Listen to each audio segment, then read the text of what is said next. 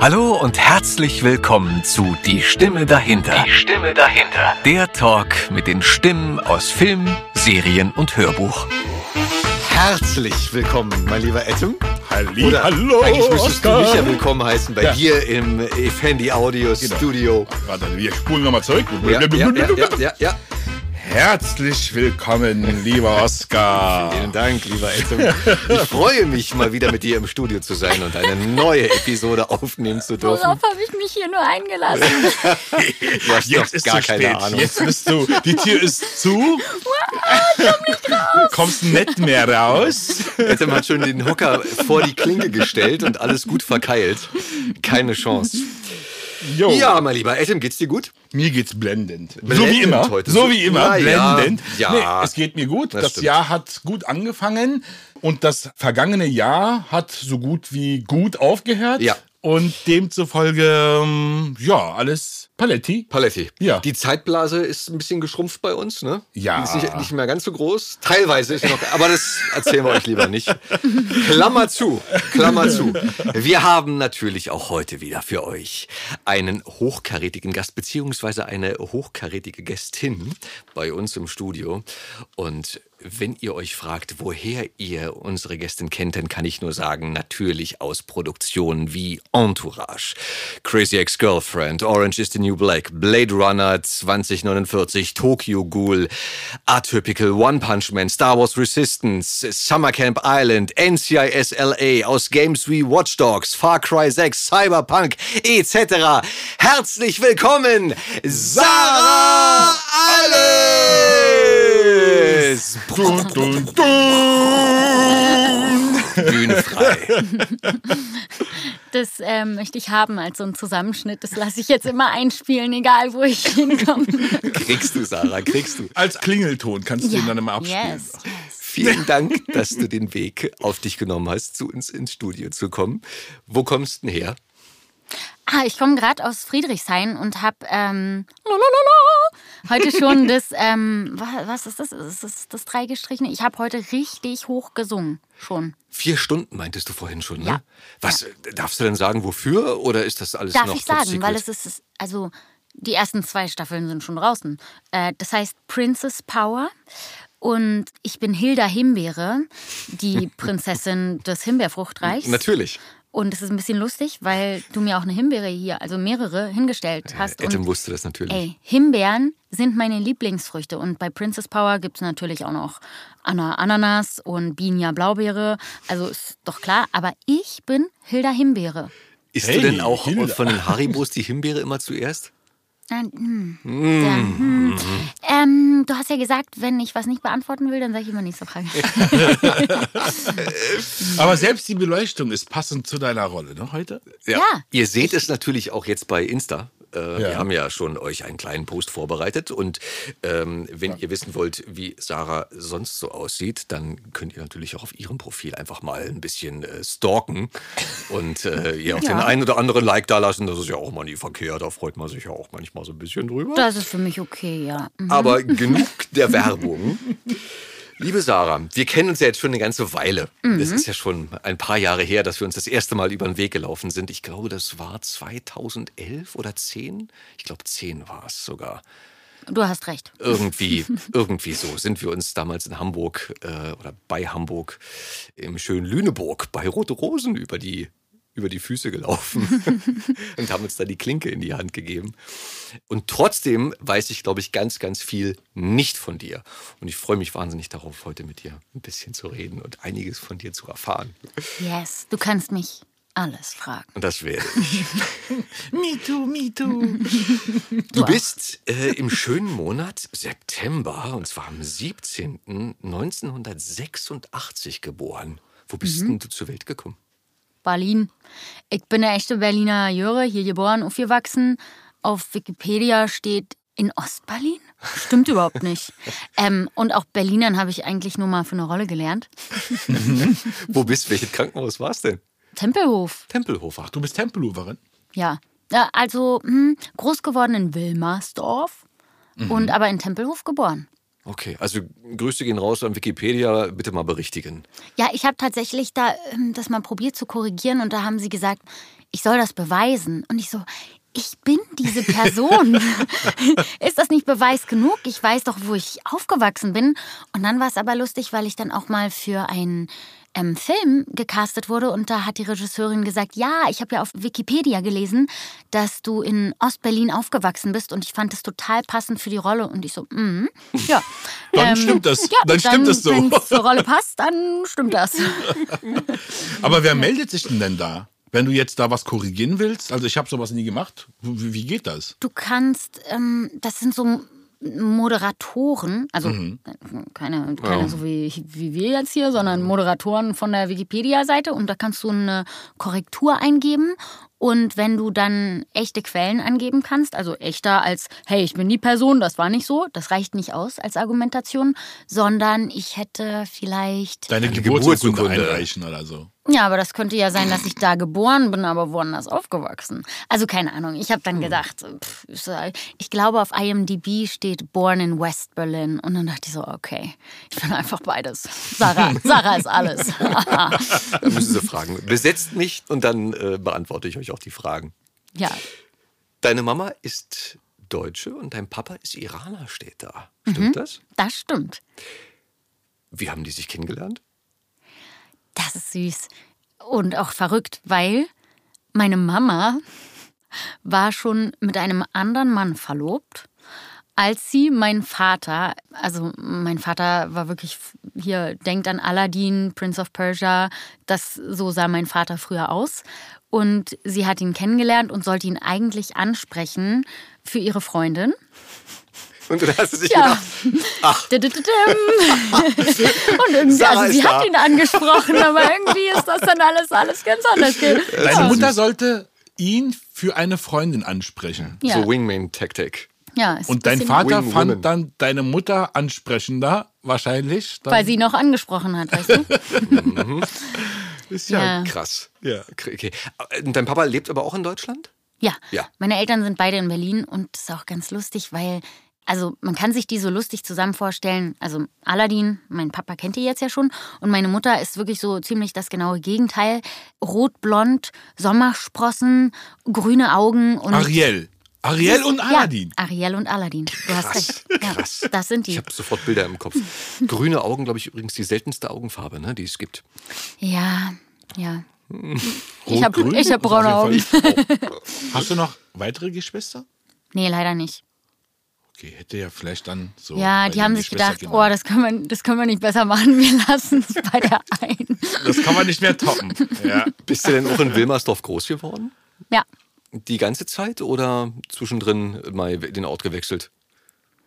so im ganzen Leben dann. Also, ich Also, habe ja, ich meine, so bis so jugendliche Zeit, äh, jugendliche, junge Erwachsene. doch viel Zeit so in Wilmersdorf und Steglitz verbracht und ähm, am Kudamm das erste Mal äh, bei Karstadt geklaut. Mutprobe? Da bin ich Oder Mutprobe, da bin ich groß geworden. Genau, und ähm, ich, das Verrückte ist, ich war früher auch gar nicht so, obwohl ich ja in Ostberlin aufgewachsen bin, war ich im Osten von Berlin früher gar nicht so richtig unterwegs. Und ich weiß noch, ich bin das erste Mal für so ein Schauspieltraining bei einem grandiosen Coach, Frank Betzelt, ähm, nach Prenzlauer Berg gefahren. Und dann da fuhren dann die Trams und ich so, ah, okay, das ist auch Berlin, ja. Das Mädchen aus Ostberlin geht mal nach Ostberlin. Also es war, ja, irgendwann habe ich andere mir, ja, es war wie eine andere Stadt und den Osten habe ich mir dann so recht spät erst erobert, so mit Ende 20. Ja, ich glaube, das ging vielen so, ne? Gerade wenn ich so an, an Schulaustausch oder so denke oder so an Klassenzusammenführungen, dann waren, waren wir immer sehr interessiert, so aus dem Osten gen Westen, soweit man das so mitbekommen hat, weil der Kudamm halt total cool war und ähm, alles so bunt und, und interessant. Und andersrum, naja, ich weiß nicht. Also ich glaube, Mittlerweile ist, es ja, hat sich ja alles ein bisschen vermischt und, und geändert, aber hier war ja schon ziemlich viel grau und so, ja, nicht so viel gemacht halt, war halt nicht so bunt. Und wem kann man es denn verübeln, denn da nicht so ein großes Interesse zu haben, oder? Wie war es bei dir, Adam? Also, ich war mal am Alex, bevor. Das, das sagt schon alles. Du warst mal am Alex, aber ansonsten war das halt jetzt auch nicht so deins, oder?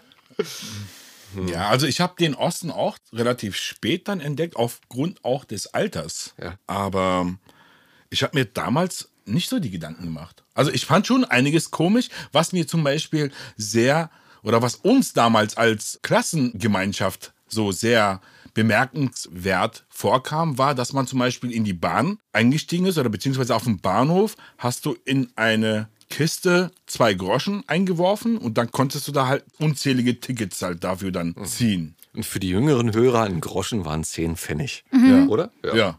Und, und die haben dann gesagt so, was ist denn das hier? Guck mal, da kannst du ja dir unzählige Tickets halt irgendwie so holen, aber dass man war sich dann dein Karstadt. die, aber dass man sich nicht die Gedanken darüber gemacht hat, man hat es ja nicht nötig gehabt, weißt du so. Also wenn du kein Geld in der Tasche hattest, konntest du trotzdem U-Bahn fahren. Auf der anderen Seite war es ja auch kein Problem, halt 20 Pfennig für ein Ticket auszugeben. Und das ist zum Beispiel eines der Sachen, was mir so aus der Zeit hängen geblieben ist. Hast du denn schon als Kind Schauspielambitionen gehabt, Sarah? Oder wann ging das los bei dir? Doch, voll. Für mich war das klar. Ich werde Schauspielerin. Warum auch immer. Ich Weißt du, ab wann, wann das war? Gab's, oder gab es da eine Initialzündung bei dir? Ja, tatsächlich habe ich im Radio von einem Casting gehört. Und ich war da so zwölf. Und sie haben gesagt, sie brauchen eine junge Frau für eine Hauptrolle. Ich so, ja, alles klar, it's my calling. Bin so zum Casting gegangen. Ich weiß noch, die Rolle hat dann damals Alexandra Neldl bekommen. Äh, die war so Mitte 20. Aber ich bin da irgendwie, also ich glaube, mein Selbstbewusstsein damals war größer als jetzt. Ich bin da einfach hingegangen und habe gedacht, ja, hier, die haben meine Rolle, ich gehe da mal hin. Und da habe ich meine erste Agentin, also eine Kinderagentin, getroffen. Die Hauptrolle habe ich nicht bekommen, aber so eine kleine Sprechrolle. Also irgendwie drei Sätze. Und ich weiß noch, noch ich habe 100 D-Mark verdient. Die habe ich mir dann eingerahmt. Mein Cool. erstes selbstverdientes Geld. Mm. Und das war, ja, das war der Beginn meiner Karriere. Super. Und deine Eltern haben dich dabei auch immer unterstützt? Oder gab es da Ressentiments dem Beruf gegenüber? Ja, tatsächlich ist es ja so, also im, bei Iranern sind angesehene Berufe sowas wie ähm, Arzt, besonders Zahnarzt. Also sehr viele Iraner sind Zahnärzte. Medizin ist die eine Richtung, in die du als Iraner gehen kannst. Und die andere Richtung ist dann, du wirst Ingenieur. Und Schauspiel kommt da nicht so gut an. Ich weiß auch noch, ich habe ja tatsächlich ähm, mit 19 in der 13. Klasse die Schule hingeschmissen, weil ich ähm, ein großes Drehangebot bekommen hatte und so. Und mein Vater hat mir ähm, Geld geboten, damit ich es nicht mache. Also, dass ich weiter zur Schule gehe und hat auch gesagt, nee, und er kennt ja diesen einen Arzt, der ist auch Iraner und ähm, ich könnte dann auch in den USA studieren, wenn ich jetzt nur mein Abi zu Ende mache. Ja, das war so die konservative Verführung, weil- würde ich mal sagen, die so gewunken hat. Und ich so, nee, ich wollte immer schon spielen. Also, und mit Spielen kriegst du mich immer. Das ist, äh, ich spiele auch gerne Spiele, ich, ich kicker gerne. Also, wenn es irgendwo Spiele gibt, dann, dann bin ich da. Das heißt, dein Vater war nicht sehr streng dir gegenüber? Also er hat es nicht mit Strenge versucht? Oder war das dann einfach schon, weil du schon über 18 warst und Genau, äh, da alles, alles hatte keinen Sinn mehr. mehr. funktioniert hat? War das denn vorher anders? Also bist du streng erzogen, würdest du sagen? Oder eher... Also ich bin ein absoluter Wildfang. So, und da war wahrscheinlich mit Strenge gar nicht so viel zu machen. Meine Eltern waren sehr gelassen mit mir. Meine Mutter vielleicht noch so ein bisschen ängstlicher, als er war. Also, äh, kennt man ja, macht sich immer Sorgen und so, gerade bei so einem wilden, äh, frechen Mädchen. Ähm, und mein Vater tatsächlich, der hat mich immer machen lassen. Und der Moment, als ich die Schule hingeschmissen habe, das war das einzige Mal, wo er gesagt hat, nee, Sarah, das machst du nicht. Ja. Und du hast gesagt, doch. Ja. Ende. Ende der Geschichte. Also nee, ich so doch. Ja, und, und meine Mutter hat gesagt, also ich habe schon natürlich, es, es klingt jetzt so lapidar daher gesagt, ich wusste das alles, wie das wird und ich wusste, das wird gut. Ich habe schon auch hin und her überlegt und meine Mutter hat gesagt, na ja, ähm, wofür brennt denn dein Herz? Worauf hast du denn total Lust? Und da musste ich überhaupt nicht überlegen. Ich wusste das. Ich dachte nur, ist das vielleicht dumm, so für die Zukunft, das jetzt hinzuschmeißen? Und dann hat meine Mutter gesagt, ey, Abi kannst du immer noch nachmachen. Und es stimmt, habe ich auch gemacht. Habe mein Abi brav nachgeholt, ähm, zwei Jahre später. Und es war viel härter. Also Abitur nachholen ist schon, wenn man einmal so zwei Jahre raus bist, war. Oh, oh ich weiß noch, ich hatte ja auch so, ich war auf einem humanistischen Gymnasium und ich hatte Latein und Altgriechisch. Das Goethe-Gymnasium warst du, ne? Ganz genau, in Berlin-Wilmersdorf. Und dann kam ich zurück in die Schule und dachte so im Altgriechischunterricht, krass, ich kann die Buchstaben gar nicht mehr lesen. Vergessen? Ja, ich konnte, also es ging, es kam dann auch wieder. Ja. Ich habe auch ein krasses Streber-Abi dann gemacht. Ähm, Na, aber das dieses. Komm, hau raus, NC. ich, ja, rate mal. Da findest du mhm. 1,2. 1,1. Ja. Ein Punkt hat mir gefehlt zu 1 0. Scheiße, mhm. scheiße. Ja, das ist schon brutal. Sehr gut, sehr gut. Was machen, Aber, was machen ja. deine Eltern beruflich? Also mein Vater ist Ingenieur. Und meine Mutter war ganz lange im HR, also Personalchefin bei richtig großen Unternehmen wie Telekom, Nivea, Gillette. Und ich weiß das noch, das hat mich damals immer sehr beeindruckt und ich glaube, das hat mich auch so im Leben bestärkt, Wege zu gehen, die vielleicht auf den ersten Blick nicht so vielversprechend aussehen, wie Schauspieler zu werden. Das ist ja schon auch eine ganz schöne Durchbeißarbeit. Mhm. Und meine Mama war immer auf den Fotos, auf den Firmenfotos, die einzige Frau. Mhm. Und das das, also da war ich schon als Kind stolz drauf. Das mhm. ist meine Mama. Mhm. So, ähm, ja. War deine Mama viel unterwegs, viel weg oder war die da so gefühlt für dich als Kind, also wenn man die Kindheit zurückdenkt?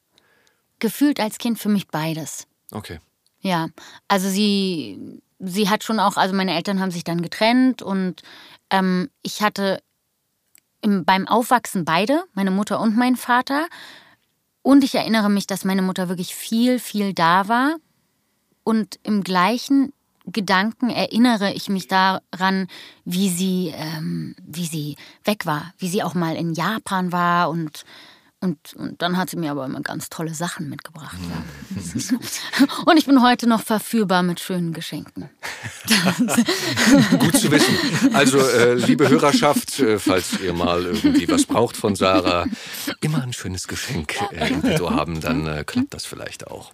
Ja, es gibt ja so, so, diese Love Languages, ne? Kennt ihr das? Nein.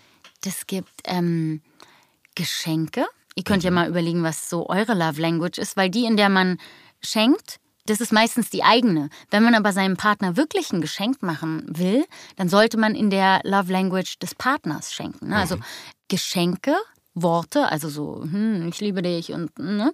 Ähm, also es regelmäßig ausdrücken, dann Berührung oder Liebe, Sex, also Touch, alles das zählt da so mit rein. Mhm. Dienstleistungen oder Acts of Service, ich habe das Buch auf Englisch gelesen, ähm, dass man dem anderen halt etwas für den anderen tut. Ja. Und das fünfte, Quality Time mit dem Partner verbringen. Was mhm. sind so eure, wie, wie liebt ihr? Wie zeigt ihr eure Liebe? Oh, das ist gut. Also ich würde sagen, erstmal ähm, das Englische. Was war das immer das Englische? Meistens, äh, meistens hat man äh, zwei, die so Für Dienstleistungen kommen immer, kommen immer gut. Also Blumen und Dienstleistungen kommen natürlich immer gut an. Ah, also Kom Geschenke Komplimente? und, und ich glaube Komplimente auch, sind Worte, genau. Ja, ja. Also. Und Zuhören, glaube ich, ist auch immer so ein wirklich sich ah. Zeit nehmen und, und dem, dem Partner Raum geben. Das ist, so. ja, das ist, würde ich sagen, Quality Time oder auch Acts of Service. Könnte mhm. da auch mit reinspielen. Und ich meine, bei, um, umgekehrt, glaube ich, bei uns Männern ist es relativ einfach. Ein Touch. Ein Touch. so, das, ja, also was müssen wir Alle Männer haben Touch an einem. Wenn, wenn, alle Stricke reißen, dann... dann geht's mit Touch. Touch und dann Bier. Äh, apropos Bier, wir haben doch auch noch irgendwo ähm, Bier rumzustehen. Ne? Bist du ja. noch gut mit deinem Getränk? Ja. Alkoholfreies Bier. Voll, voll ja. gut bin ich mit. Ich bin hier total versorgt. Okay. Das finde ich gut. Da muss ich mich gleich nochmal drum kümmern. Willst du? Äh, ich, oder ich würde gerne, wenn du dich drum kümmern könntest, ja. Etim, gerne. ich muss auch noch was holen. Könntest, dann würde ich furchtbar gerne ein alkoholfreies ja. Bier nehmen.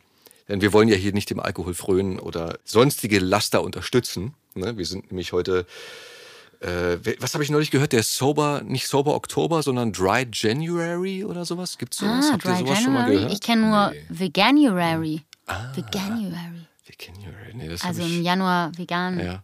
Sich ernähren. Ja, aber das ist doch auch irgendwie Quatsch, wenn man sagt, irgendwie jetzt im Januar esse ich kein Tier, aber dann wird wieder froh geschlachtet. Naja, um das mal so auszuprobieren, mal so, vielleicht bleibst du ja drauf hängen. Ja, okay. Ich Hab kann mal ich. Bier holen. Habe ich, hab ich probiert, ich bin nicht drauf hängen geblieben, auch wenn es eine interessante Erfahrung war. Aber das nur am Rande, darum soll es ja auch gar nicht gehen. Ähm, und Papa war auch in Berlin beschäftigt, beziehungsweise auch dann viel da. Und ja, gut, ich meine, Papa-Tochter ist ja eh oftmals so eine äh, engere Bindung oder eine besondere Verbindung, genau wie Mutter-Sohn. Oder, kannst, oder würdest du das gar nicht so unterschreiben? Ich fand es einfach total toll, dass ähm, meine Eltern das so entschieden haben, obwohl sie sich getrennt haben, dass beide für mich da sein konnten. Und ich weiß nicht, als ich ganz klein war, wie da so die Regelung war, aber irgendwann war es eine Woche, eine Woche und das war für mich total gut. Würdest du sagen, dass es, wie soll ich sagen, die richtige Entscheidung war? Also, oder wäre es besser gewesen, deine Eltern wären zusammen geblieben für dich? Und hätten sich immer ganz toll gestritten. Hätten sich gestritten? Also es war die richtige Entscheidung. Ich bin froh, dass sie es so gemacht haben. Also ja, sie sind auch, also nicht nur vom Äußeren sind sie Ariel und Aladdin und das hat nicht funktioniert. Und ja, ich bin froh, dass ich beide in meinem Leben habe und mit denen groß werden durfte. Dass keiner auch gesagt hat, ah, ich streite mich jetzt aber mit dem ums Sorgerecht, weil ich will sie für mich allein. Oder ich, ähm, ich will dem anderen eins übers Kind auswischen, was ich, ja, vielleicht bewusst oder unbewusst, das kenne ich über Pärchen, die sich trennen. Und ich finde, das haben meine Eltern gut gemacht. Entweder haben sie es nämlich so subtil gemacht, dass ich es gar nicht mitbekommen habe, oder sie haben es einfach nicht gemacht. Cool. Also Respekt dafür. Das, das äh, scheint ja zu gehen. Ne? Man kennt meistens oder hat ja dann immer so diese Negativgeschichten im Kopf oder im Ohr von Bekannten oder Menschen im Umfeld, wo man sagt, meine Güte, da ist aber ein Rosenkrieg. Aber nein, es geht eben auch ganz anders. Und es ist schön, das zu hören. Und gerade auch wenn du sagst, dass man das gar nicht gespürt hat, wirklich. Ja, und ich habe dann damals auch gedacht, ja, super, dann kriege ich ja Weihnachten doppelt Geschenke. War es Und denn wie auch ihr so? wisst, ja, ja, tatsächlich, du, wir haben sogar manchmal zweimal gefeiert. Auch Geil. meinen Geburtstag. Ordentlich Immer, ne? abgesagt, ja. Also, Gemeinsam habt ihr nicht gefeiert? Kann ich mich nicht erinnern. Nee, ich habe immer dann zweimal gefeiert. Okay. Du Glückspilz, du. Ja, aber heute, ne, ich bin ja, ich lade ja immer noch meine Mutter und meinen Vater auch zu meinem Geburtstag ein. Also, Ja. die dürfen dann auch ein bisschen früher irgendwann gehen als alle anderen Gäste, ähm, wenn halt die Party so richtig wild wird. Aber ich lade meine Eltern beide ein. Ja, so. ist doch richtig. Und bin auch beleidigt, wenn mal einer nicht kann. Ja, verständlich, oder? Also normal, Standard, würde ich sagen. Ähm, und du hast schon gesagt, ne, du hast dann äh, Abi mehr oder weniger geschmissen für, für eine Dreharbeit. Aber du bist 2011 auf die Schauspielschule gegangen, auf die Busch. Stimmt das? Ja, das stimmt. Also vielleicht muss ich auch noch zu meiner Entschuldigung sagen, ich bin nicht nur ein Streber gewesen. Das war, also ich weiß auch nicht, ob ich ohne dieses Ereignis überhaupt mein Abi nachgeholt hätte. Ich habe dann gedreht und war total happy. Ich dachte so, wie krass, dass mir das keiner vorher gesagt hat. Wieso habe ich nicht schon vorher die Schule hingeschmissen und gedreht? Das Leben ist ja so cool. So hier, ähm, Lenny Kravitz, I, I want to get away. So habe ich mich gefühlt. Und dann hatte ich in meinem Nachfolgeprojekt, ähm, das war so eine Pferdeserie. Und warte, ich, warte, warte. Ja, Das die Produktion, wofür du die Schule geschmissen hast, weißt, wie hieß das? Tessa, ein Leben für die Liebe. Schön. Ja, ein Leben für- und das habe ich dann gemacht. Schule weg, hier ein Leben für die Liebe und wild und krass. Und dann kam danach Paulas Sommer.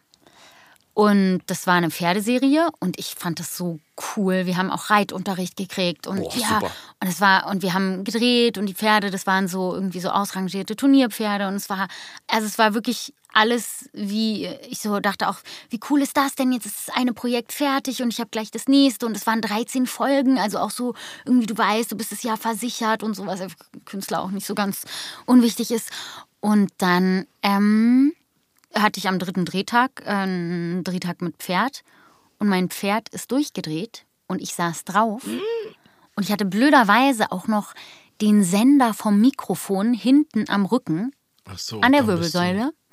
Lendenwirbel 1 und mein Pferd ist durchgerät, hat mich runtergeworfen und ich bin natürlich genau da drauf geknallt und habe mir die Wirbelsäule gebrochen. Fuck.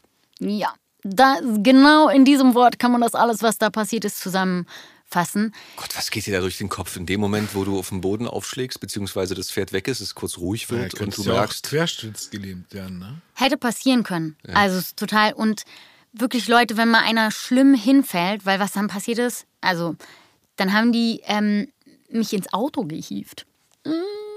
Darf Naja. man auch nicht, ne? liegen lassen, erstmal Arzt kommen lassen ne? Genau, und genau. dann Aber ich, bewegen. äh, um ehrlich zu sein, ich bin erstmal kurz aufgestanden, weil äh, irgendwie, ich habe ja mal Kampfsport gemacht, ähm, auch so ähm, leistungssportmäßig. Da kommen ne? wir auch noch mal drauf und zurück, Da, äh, und da heißt es immer, wenn du hinfällst, äh, schnell wieder aufstehen, weil sonst ähm, geht's da disqualifiziert und der kann nicht weiterkämpfen. Und ich weiß nicht, ich bin hingefallen und ich so, äh, ganz schnell wieder aufstehen. Bin so aufgestanden und habe so gedacht, so, ah, äh, habe mich wieder hingelegt und konnte nicht mehr aufstehen. Das war ganz absurd.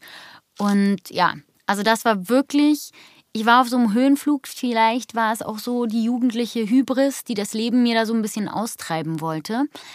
Weil ich habe mich wirklich zu der Zeit so ein bisschen so, so übermächtig und ja, mein Leben läuft cool, cool und alles ist super. Und also das war eine richtige Scheißzeit. Neun Monate berufsunfähig. Und ich ähm, durfte nur stehen und liegen, ähm, weil sitzen ist zu viel Gewicht auf der Wirbelsäule. Und ey, ich hatte so ein Glück. Das hätte, ich hätte tot sein können. Oder querschnittsgelähmt. Wurdest du gleich ins Krankenhaus dann gebracht? Genau. Dann, Und dann ja. operiert oder Genau, dann, das war auch, wir haben da auf so einem Dorf gedreht und dann war ich in so einem Dorfkrankenhaus und da war das Röntgengerät kaputt und dann wussten sie nicht so genau. Und dann war total cool. Dann irgendwann hat mal meine Mutter angerufen. Die ruft mich irgendwann immer mal wieder an. Und dann habe ich ihr das erzählt und sie so, ne, ich komme jetzt hier äh, zu dir her, Liegentransport nach Berlin, hat gleich, ey, Vater, nutz mal die Iran-Connections, guck mal, was ist ein gutes Krankenhaus, ja, wo hier, ah, okay, da kommt Sarah jetzt hin, so, ja, mach mal. Und dann ähm, ging das ratzfatz und ich lag in Steglitz im Benjamin Franklin. Und da haben sie hin und her überlegt und sich dann gegen eine OP entschieden. Gegen einen OP. Gegen eine OP. Ja. was hat man dann gemacht? Hast du so ein Korsett umgekriegt zur Stabilisierung oder muss ja, wenn das gebrochen war, der Wirbel, das muss ja heilen. Genau, und ich hatte voll Glück, dass ich damals Leistungssport gemacht habe und die Muskulatur, diesen Bruch, der eigentlich per Definition instabil war, dass der stabil gehalten hat. Durch die Muskulatur. Und dann habe ich einfach von Tag 1 irgendwie Physio bekommen, durfte bestimmte Bewegungen nicht machen, damit es ganz von selber wieder ausheilt. Ähm, ja, also pff. Ist das Glück komplett verheilt? Oder merkst du das noch manchmal? Ja, ich merke es und ich hatte schon auch daran lange zu knabbern, wie man halt dann so ist mit 19 und so. Und dann, ja, ich habe jetzt da so einen Wirbel, der rausguckt wie bei so einem Dinosaurier. Ist total übertrieben, wer jetzt hier irgendwie falsche Bilder im Kopf hat. Ähm, der Das gucken wir normale uns nachher mal an. Ja, ich werde ich werd ein paar Fotos in der Insta-Story hochladen von meinem Dinosaurierrücken. Nee, und ich glaube, ich bin dadurch Jeder denkt jetzt an so 0,2 einen Zentimeter kleiner geworden oder so. Und es war für mich aber damals ganz schlimm. Ich konnte das nicht realisieren und auch nicht die Demut dem Leben gegenüber. So, ey Leute, danke. Ich bin mit einem blauen Auge oder halt mit einem kleinen Dino-Rücken davongekommen. ich bin davongekommen. Meine Güte, ich hätte so anders aussehen können. Das ist mir erst viel später klar geworden. Ja. Und weil ich halt, also ich bin unglaublich umtriebiger Mensch, Sarah alles, Nomen est Omen, der Name ist Programm. Ich kann nicht so lange stillsitzen. Ich mache immer tausend Dinge und hier und da. Und ähm, ich glaube, der größte Schmerz in meinem Leben ist, dass ich nicht alles schaffen werde zu tun, was ich gerne tun will. Mm. Und das war für mich ganz schlimm, neun Monate quasi, ja, ans Bett gefesselt ist jetzt übertrieben, aber halt nur stehen und liegen und so. Und dann habe ich gedacht, so, okay, was mache ich jetzt? Was mach? Okay, ich mache mein Abitur nach. Und dann habe ich halt auch wirklich nur gelernt und so kam dieses krasse Streber-Abi zustande. Also ja. das ist kompensiert mit wirklich ganze Energie da, da reingeballert. alle, alle Kalorien im Kopf verbraucht. Okay, aber krass. Ey. Die Rolle hast du natürlich dann nicht weitermachen können, logischerweise. Nee. das dann halt Es gab sogar noch eine zweite Staffel. Wie haben sie dich dann rausgeschrieben aus der Serie? Ja, gar das nicht. war, ne? Nochmal neu aufgenommen, oder? ja, es war ja dritter Drehtag. Ah, okay. War nicht so teuer. Nächstes Mal falle ich an Tag 33 hin. Ärgerlich. ey. Ähm, Nee, aber auch da, da habe ich gelernt, weil das war so ein Tag, ne? All, wir waren schon mit allem viel zu spät und irgendwie sollte das, was ich da gemacht habe, ich sollte so wütend wegreiten und auf so eine Koppel. Und das sollte eigentlich eine Stuntfrau machen. Und die kamen aber irgendwie nicht, war im Stau und so. Und ich wollte die Heldin des Tages sein. Hm. Und als ich dann gefragt wurde, hey Sarah, traust du dir das nicht zu? Und ich so, hä, ich war ja damals ähm, ähm, Sarah Almighty, ne? Also ich dachte, ich kann alles, ich bin die krasseste, ähm, weil ich ja auch meine Schule abgekommen ne? Und dachte, ja, na klar kann ich das. Hier, manchmal äh, ganz kurz und so. Ja, ganz kurz, das dann hat neun Monate gedauert. Klammer auf, einer meiner engsten Freunde ist auch Stuntman und hatte auch einen schweren Unfall und das, wie es beim Drehen immer so ist, ne? wäre alles vermeidbar gewesen mit mehr Zeit, mit mehr Ruhe, aber tja, der Tag hat nur 24 Stunden, Licht ist nur für eine bestimmte Zeit, die Szene soll noch in Kasten, etc., etc. Und das ist schwer. Glücklicherweise mhm. ist heute auch der Stuntverband da sehr hinterher, dass die ihre ja. Sicherheitsbestimmungen durchsetzen, dass die ähm, diese Berufsgruppe auch mehr Aufmerksamkeit Absichern bekommt auch. und auch Absicherung und auch Wertschätzung, weil das ist echt wichtig. Ich meine, es geht hier mehr oder weniger um unsere Unterhaltung und äh, mhm. äh, ja, teilweise auch um Werbung. Natürlich geht es dann immer um Geld, Geld, Geld, aber das sollte halt nicht im Vordergrund stehen, wenn andere da in dem Moment ihr, ihr Leben, ihre Gesundheit aufs Spiel setzen dafür, dass wir staunen können, was da für tolle Sachen passieren im Fernsehen. Ja, und ich habe aus dieser Zeit eine ganz wichtige Sache mitgenommen. Wir haben das nämlich geprobt und ich musste dann so ganz wütend, die Szene endet wütend und ich steige dann so wütend, wütend aufs Pferd. Und wir haben das nur geprobt und ich bin so, wollte so leicht losreiten und das Pferd ist sofort angaloppiert. Und ich weiß noch nach der Probe, ich habe mich nicht gut gefühlt. Ich hatte so ein bisschen auch hm, Angst oder ein ungutes Gefühl. Aber weil ich ja auch schon gesagt hatte, ich mache es, habe ich mich nicht mehr getraut zu sagen, äh, ich mache es doch nicht. Mhm. Ähm, vor allem in der Probe hat es ja irgendwie auch geklappt und so. Und ich hatte aber ein, ein schlechtes Gefühl. Und da, wenn man sich schon so fühlt oder, weißt du, das zu äußern und zu sagen, hey, ich fühle mich hier gerade nicht so ganz sicher. Können wir das nochmal durchgehen? Können wir nochmal gucken, wie wir es machen oder so? In so Momenten darauf zu vertrauen, dass irgendwas dir gerade deine Angst oder was da auch ist, sagen will und dem mal zu hören. Das heißt nicht, dass ich immer, dass ich jetzt total ängstlich bin und immer, nee, um Gottes Willen, ich bin sehr risikobereit, aber dass, wenn ich, wenn mir irgendwas faul vorkommt, dass ich das ähm, verbalisiere. Mhm. Ja. ja, einmal mehr auf das Bauchgefühl hören. Ja, Mhm. Und dann gibt es ja auch meistens eine Lösung dafür. Du hast es eben schon angesprochen. Du, ne, das hast du nicht gesagt, aber hm. du hast gesagt, du machst Karate oder Leistungssport. Du bist sogar Darnträgerin, verdammte Scheiße, oder? Mhm. Ey. Ja. Und du hast. wann ja. hast du angefangen damit? Tatsächlich recht spät, aber. Äh, Was heißt recht spät? Wie alt warst du da? Mit 15. Mhm das war eine krasse Geschichte, wie schnell das ging. Ich, ich habe mit 15 angefangen, Karate zu machen und mit 16 wurde ich ins deutsche Bundeskader aufgenommen. Weil du es wolltest oder weil der Verein dich dahin gepusht hat? Weil oder? ich so krass gut war. Nee, ähm, ich glaube, es lag tatsächlich daran, dass ich einen Trick rausgefunden hatte. Ähm, also, uns. Dass ich, ja, ich verrate ihn euch. Auch so könnt ihr, liebe Zuhörer, in die deutsche Karate-Nationalmannschaft kommen.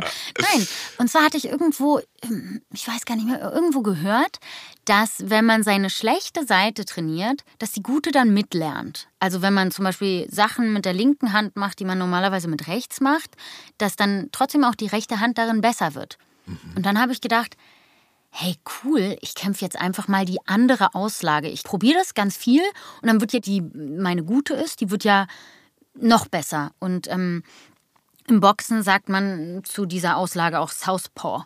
Und das können ganz viele Leute gar nicht kämpfen, weil die meisten Menschen sind Rechtshänder. Mhm. Das heißt, ähm, die starke Hand ist hinten. Die stehen dann so, so. Ne? Also ich mache es jetzt vor, ist ja eigentlich auch egal. Ich wie ihr einfach, alle seht. Genau, wie ihr alle seht.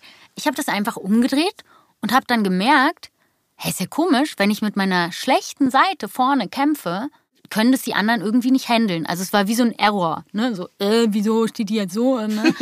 und es war, irgendwie war das, also das war für mich der große Trick.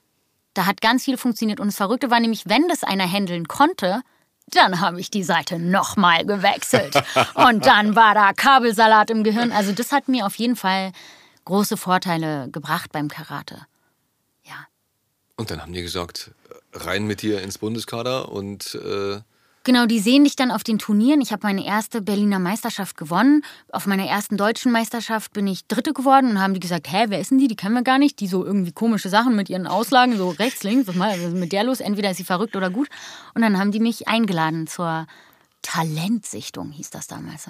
Du bist dreimal Berliner Meisterin geworden. Mhm. Vorher oder nachher?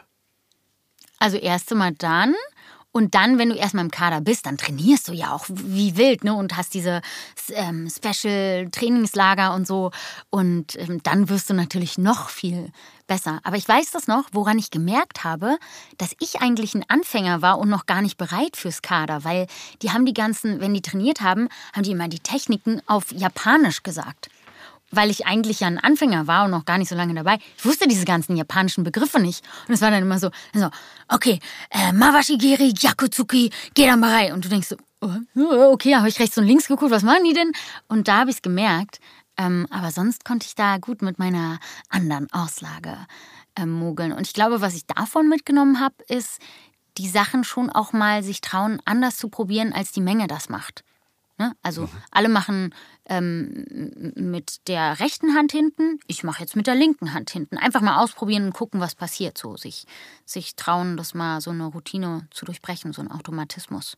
Hat das was mit dir gemacht, die Zeit beim Karate? Oder hat das dir was mit aufs Leben oder auf den Lebensweg mitgegeben? Ja, also auf jeden Fall. Das habt ihr ja schon gehört, wenn man hinfällt, ganz schnell wieder aufstehen. Aber das stimmt ja auch fürs Leben so. Ne? Also ich merke das immer wieder, ähm, auch an Kindern, wenn, buchstäblich, wir fallen ja jeden Tag mehrfach hin. Und ich, ich glaube, ich bin echt viel auch hingefallen, aber ich falle dann lieber zweimal hin und stehe wieder auf. Und ich glaube, oder ich merke das an mir, umso älter ich werde, umso weniger möchte ich hinfallen oder ich möchte schon vorher alles irgendwie abchecken, um ja nicht hinzufallen. Natürlich wollte ich immer Schauspielerin werden ähm, und konnte natürlich nicht immer nur davon leben, habe ganz viele Berufe hier und da und rechts und links ausprobiert, Klamottenladen, Kameraverleih, dies, das, Ananas, ja, und war nicht immer das Richtige dabei, aber sich das zu erlauben, hinzugehen und zu scheitern. Also das auch vom Karate, ne? weil du wirst von den Kämpfen, die du gewinnst, wirst du auch besser, wenn sie dich gefordert haben, aber meistens wirst du von den Kämpfen besser, die du verloren hast, weil du dann überlegst, hm, warum habe ich jetzt verloren? Was, hm, okay, was kann ich nächste Mal anders machen? Und das ist so ein Ding, das frage ich mich heute noch, immer abends. Was will ich morgen besser machen als heute? Mhm. Das ist für mich so eine gute Frage, weil es nicht so, okay, was war heute Kacke? Sondern ich frage mich immer, worauf bin ich stolz? Was verzeihe ich mir oder jemand anderem? Und was mache ich morgen besser als heute? Und das ist so ein Ding, was ich, glaube ich, vom Karate mitgenommen habe. Wann hat das bei dir angefangen, dass du dir diese Fragen eben stellst? Hm. Also ich glaube, ein bisschen tiefgründiger bin ich geworden, schon auch durch den Unfall. Mhm. Da habe ich gemerkt, ähm, ja, so immer dieses Hinterherrennen dem Leben und noch hier was probieren und da, das, das liebe ich. Und die hellen Momente habe ich dann, wenn ich aber auch mal sitze und still bin. Obwohl mir das schwerfällt. Nimmst du dir dafür bewusst Zeit? Also setzt du dich bewusst hin und sagst, jetzt bin ich mal ruhig oder denke mal über bestimmte Sachen nach? Oder wie machst du das? Ja, also ich, mein Anspruch an mich selber ist, einmal am Tag zu meditieren. Und wenn ich es nicht schaffe, dann verzeihe ich es mir ganz schnell selber. Aber dieses wirklich, sich einmal am Tag so einen Moment zu nehmen und sich was zu visualisieren, wohin will ich überhaupt im Leben, welche Erfahrungen will ich machen, ich finde, das richtet so den inneren Kompass aus. Mhm. Ähm, weil du schon mal durch das Visualisieren sagst, okay, da will ich ja hin. Und du hast dann, also der Körper kann ja nicht unterscheiden, ähm, ob ich mir eine Erfahrung vorstelle oder ob ich sie wirklich erlebe. Und wenn du dir sehr oft Sachen vorstellst, dann ist es für mich wie so immer die Kompassnadel wieder ausrichten und zu sagen, ja, da will ich hin. Dann hat dein Körper schon mal die Erfahrung gemacht und weiß, ah, und natürlich triffst du dann auch Entscheidungen anders, wenn du weißt, wo du hin willst. Mhm. Das funktioniert für dich ja, Ja, also lange hat es für mich eben auch nicht funktioniert, dieses in die Stille gehen und ich so, äh, was meinen die da? Warum kann ich in der Zeit nicht auch schlafen? Also so habe Meditation ganz lange auch gar nicht verstanden. Warum setze ich mich hin und mache mir da so eine Fantasiewelt? Also meine echte Welt ist auch gut, ich will da gar nicht flüchten und so und ausruhen kann ich mich eben beim Schlafen. Und dann war es mal irgendwann in so einer Meditation, wo ich wirklich so, ich weiß nicht, was da passiert ist, hatte so eine kleine, wie so eine Geschmacksexplosion im Gehirn und dachte so, ach so, das ist Meditation. Verstehe. Jetzt, es hat irgendwie, haben immer alle in meinem Umfeld davon geredet und ich dachte mal so, ja, was, ist auch ein bisschen Zeitverschwendung. Bis ich halt dieses Erlebnis hatte, wo es wirklich so Klick gemacht hat und ich gesagt habe, ah, okay, ist auch eine Art und Weise, sich sein Leben zu erschaffen, sich zu erholen und schon mal irgendwie so, ja, so in so einen Kreiermodus zu gehen. Wie lange hat das gedauert? Das kann ich nicht mehr genau sagen. Ich weiß nur, dass ich auf so, einem, auf so einer Coaching-Weiterbildung war und der Typ dann sagte, ja, ähm, und jetzt meditieren wir. Und ich so, oh, kann ich, kann ich irgendwie so tun, als muss ich aufs Klo, kann ich rausgehen? Und so, und da ist mir nicht schnell genug irgendwie eine Ausflucht eingefallen. Und dann saß ich da und dachte so, ach so, verstehe. Also es hat sich eine Synapse in meinem Gehirn neu gefunden. Das passiert nämlich auch beim Meditieren, dass sich Verbindungen im Gehirn neu finden, die so vorher nicht da waren. Und da hat es für mich Klick gemacht. Und da habe ich dann gesagt, na ja, wenn jemand so Meditation mir von Anfang an nahegebracht hätte, dann hätte ich es vielleicht auch schneller verstanden. Vielleicht hätte ich aber auch einfach die Zeit gebraucht. Ich weiß es nicht. Aber das war für mich die Inspiration, auch ähm, kurze Meditationen zu erschaffen, weil die, diese Meditation war nur so 10 oder 15 Minuten. Und mich hat das immer so abgeschreckt. Ich weiß nicht, ob ihr meditiert, wenn es so, du willst so eine Meditation anmachen und so, eine Stunde vier. Und so, what? Eine Stunde vier? Was? Ich erwische mich bei denen, die hier irgendwie, ich habe hier so, einen, so, so einen Spaßring, ähm, so, so einen Aura-Ring. Äh, und da gibt es ja diese Meditation mit der Software, mit der App mitgeliefert. Mhm. Und dann tappe ich mich meistens dazu, wenn ich das dann mache, ist das so, erstmal sortieren nach Kürze. Also erstmal nur so fünf, fünf bis sieben Minuten ist dann schon ein guter Rahmen und über eine halbe Stunde braucht man nicht zu reden. So, weil das genau das Ja. ist, was du sagst. So, was, was soll ich denn eine halbe Stunde da sitzen ey, mit so einer Ja, und Musik. vielleicht mag ich das ja auch gar nicht. Und was bringt es mir überhaupt? Aber da, und dann habe ich angefangen, die Powerpause mh, ins Leben zu rufen. Also einfach, weil ich dann auch angefangen habe, so ein bisschen Meditationen anzuleiten. Und zwar so, wie ich die halt gerne mochte, so wie es bei mir funktioniert Ganz hat. kurz, die ja. Powerpause oh, ist äh, ein, Ah, ja. ein Podcast, den du Ja, äh, selber, selber ins Leben gerufen hast und den man jetzt auch abrufen kann. Und Ja. Also nicht, dass wir jetzt hier unterbrechen sollten. Nein, nein, bitte jetzt erstmal weiter. das ist eine Werbung für die Powerpause mit Sarah Alles. Genau, unser heutiger Sponsor. Nein, Spaß beiseite. Ähm, das heißt, Powerpause, Podcast, auch auf Spotify wahrscheinlich. Ja, Und überall. da machst du was? Da mache ich kurze Meditation. Ich habe das angefangen, weil ich das für mich gemacht habe. Halt, ich wollte so ein, so ein, wie so einen kleinen Reset, wo du mal kurz aus dem Alltag aussteigen kannst. Ich mache manchmal, so- ist jetzt ein bisschen selbstverliebt, aber egal, ich sag's trotzdem. Erzähl. Meine eigenen Folgen mache ich manchmal. Also wenn ich so zehn Minuten Pause auch beim Synchron habe, dann Werbung. ähm, mache ich manchmal meinen Autositz nach hinten. Das wäre meine nächste Augen Frage zu. gewesen. Wo machst du Ja, das? Ja, okay. im Auto. Ja. Also wenn mich jemand schlafend oder meditierend im Auto sitzt, dann ähm, bin das ich. Dann verpisst und mach euch und lasst mich in Ruhe. Powerpause. Nicht ans Fenster klopfen, weil ich erschrecke mich jedes Mal zu Tode. Das ist schon öfter passiert. Dass so Kollegen, weil ich mache das ja dann im Synchronstudio ähm, auf dem Parkplatz Ja. oder so. Und dann sieht mich so einer und denkt so, Hä, was macht die da? Und ich so, oh, warte, ich war doch gerade dabei, mir eine Zukunft zu kreieren. Das höre ich mir an. Das will ich wissen. Ja. Okay. Ja. Okay, cool. Aber eine Frage, diese Mhm. meditative Geschmacksexplosion, hast du Mhm. das dann jedes Mal beim Meditieren? Nee. Schade. Eigentlich dachte ich gerade so, ich würde so gerne Ja sagen. Nee, ähm, immer mal. Und das kann ich auch nicht steuern. Ich würde sagen, das Meditieren oder sich überhaupt eine Pause zu nehmen, schafft so die Möglichkeit. Aber natürlich geht es mir auch manchmal so, dass ich dann die ganze Zeit darüber nachdenke, ah, Mist, und morgen 10.30 Uhr, bis dann bin ich da und ah, wie geht es überhaupt auf und so. Also, dass die Gedanken natürlich auch abschweifen.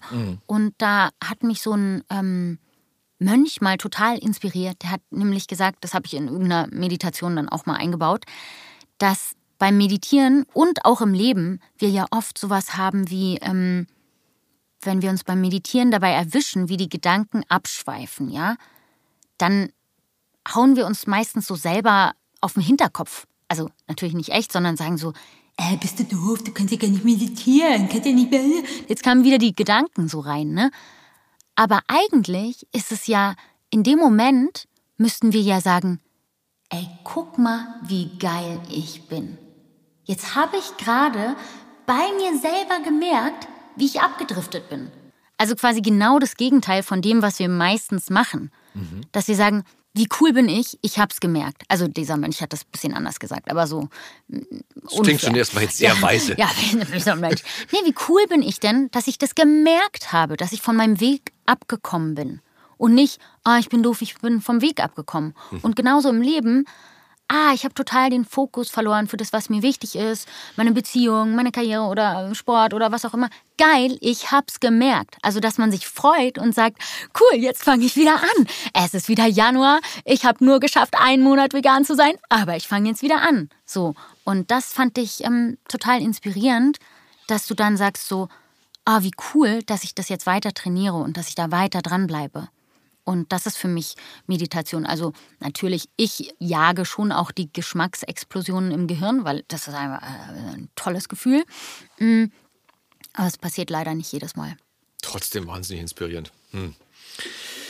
Ja, man ist halt nie fertig im Leben und man lernt ja auch immer dazu. Und genau so eine ähm, Einflüsse oder so eine Erzählung bringen einen ja manchmal dazu, dass man wie du sagst, ne, wenn man abgekommen ist, vielleicht doch noch mal was probiert, ob es vielleicht auch an einem anderen Punkt im Leben dann funktioniert. Das heißt ja nicht, dass alles mhm. an jedem Punkt im Leben funktionieren muss oder kann, sondern es gibt ja immer gewisse Umstände. Äh, du bist auch schon Mama, hast du erzählt, ne? Mhm. Krass, ey, das ist voll an mir vorbeigegangen. Ich überlege gerade, habe ich dich mal mit einem dicken Bauch gesehen? Nee, oder? Hast du, hast du da gesprochen in der Zeit? Ja, tatsächlich. Ja.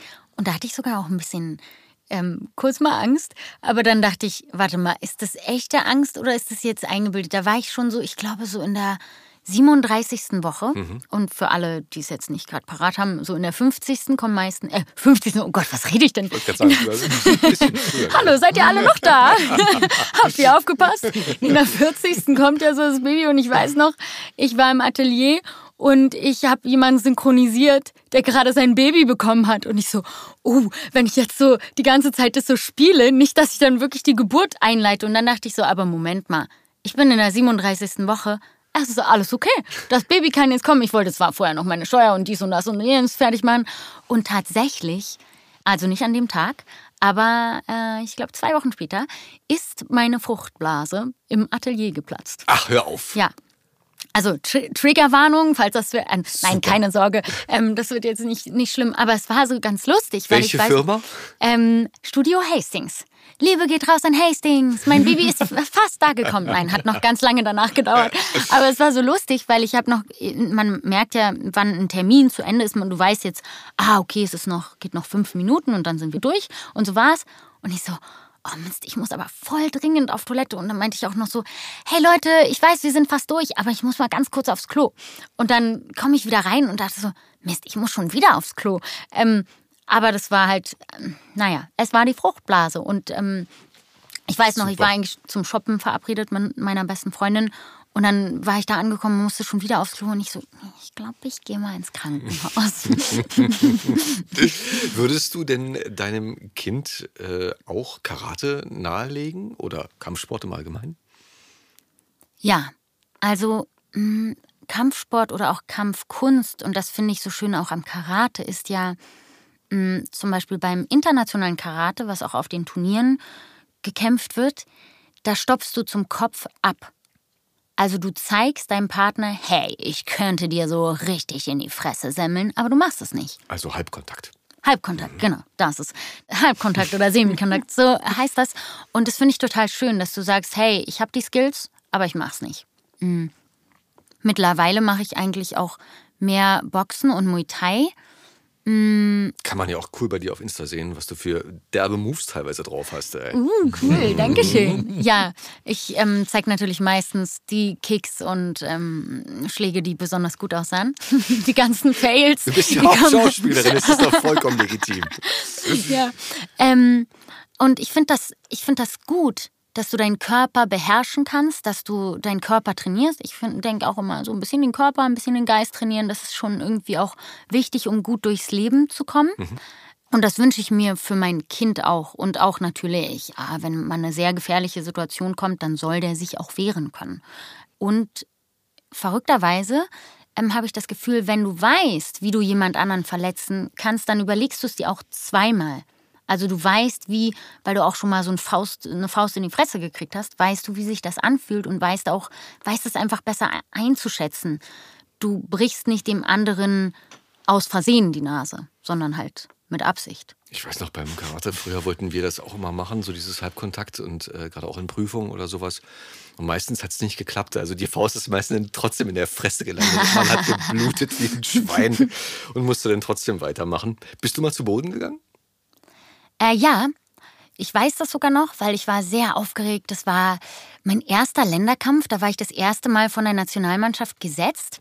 Und der Kampf hat, glaube ich, so 15 Sekunden gedauert. Also war recht schnell vorbei. Ich, es ging los. Ich habe einen Kick kassiert, weil ich, die hat einfach, boah, das war Luxemburg, so eine Luxemburgerin, die war einfach so gut. Und die hat so den Kick in die eine Richtung angetäuscht und ich bin ausgewichen und dann hat sie in die andere aber gekickt. Ja, müsste ich jetzt vormachen, aber egal. Auf jeden Fall bin ich halt in die Richtung ausgewichen, wo der Kick auch gelandet ist. Und der ging auch noch voll aufs Ohr und mir ist das Trommelfell geplatzt. Nein! Ja, und ich lag. Ich lag.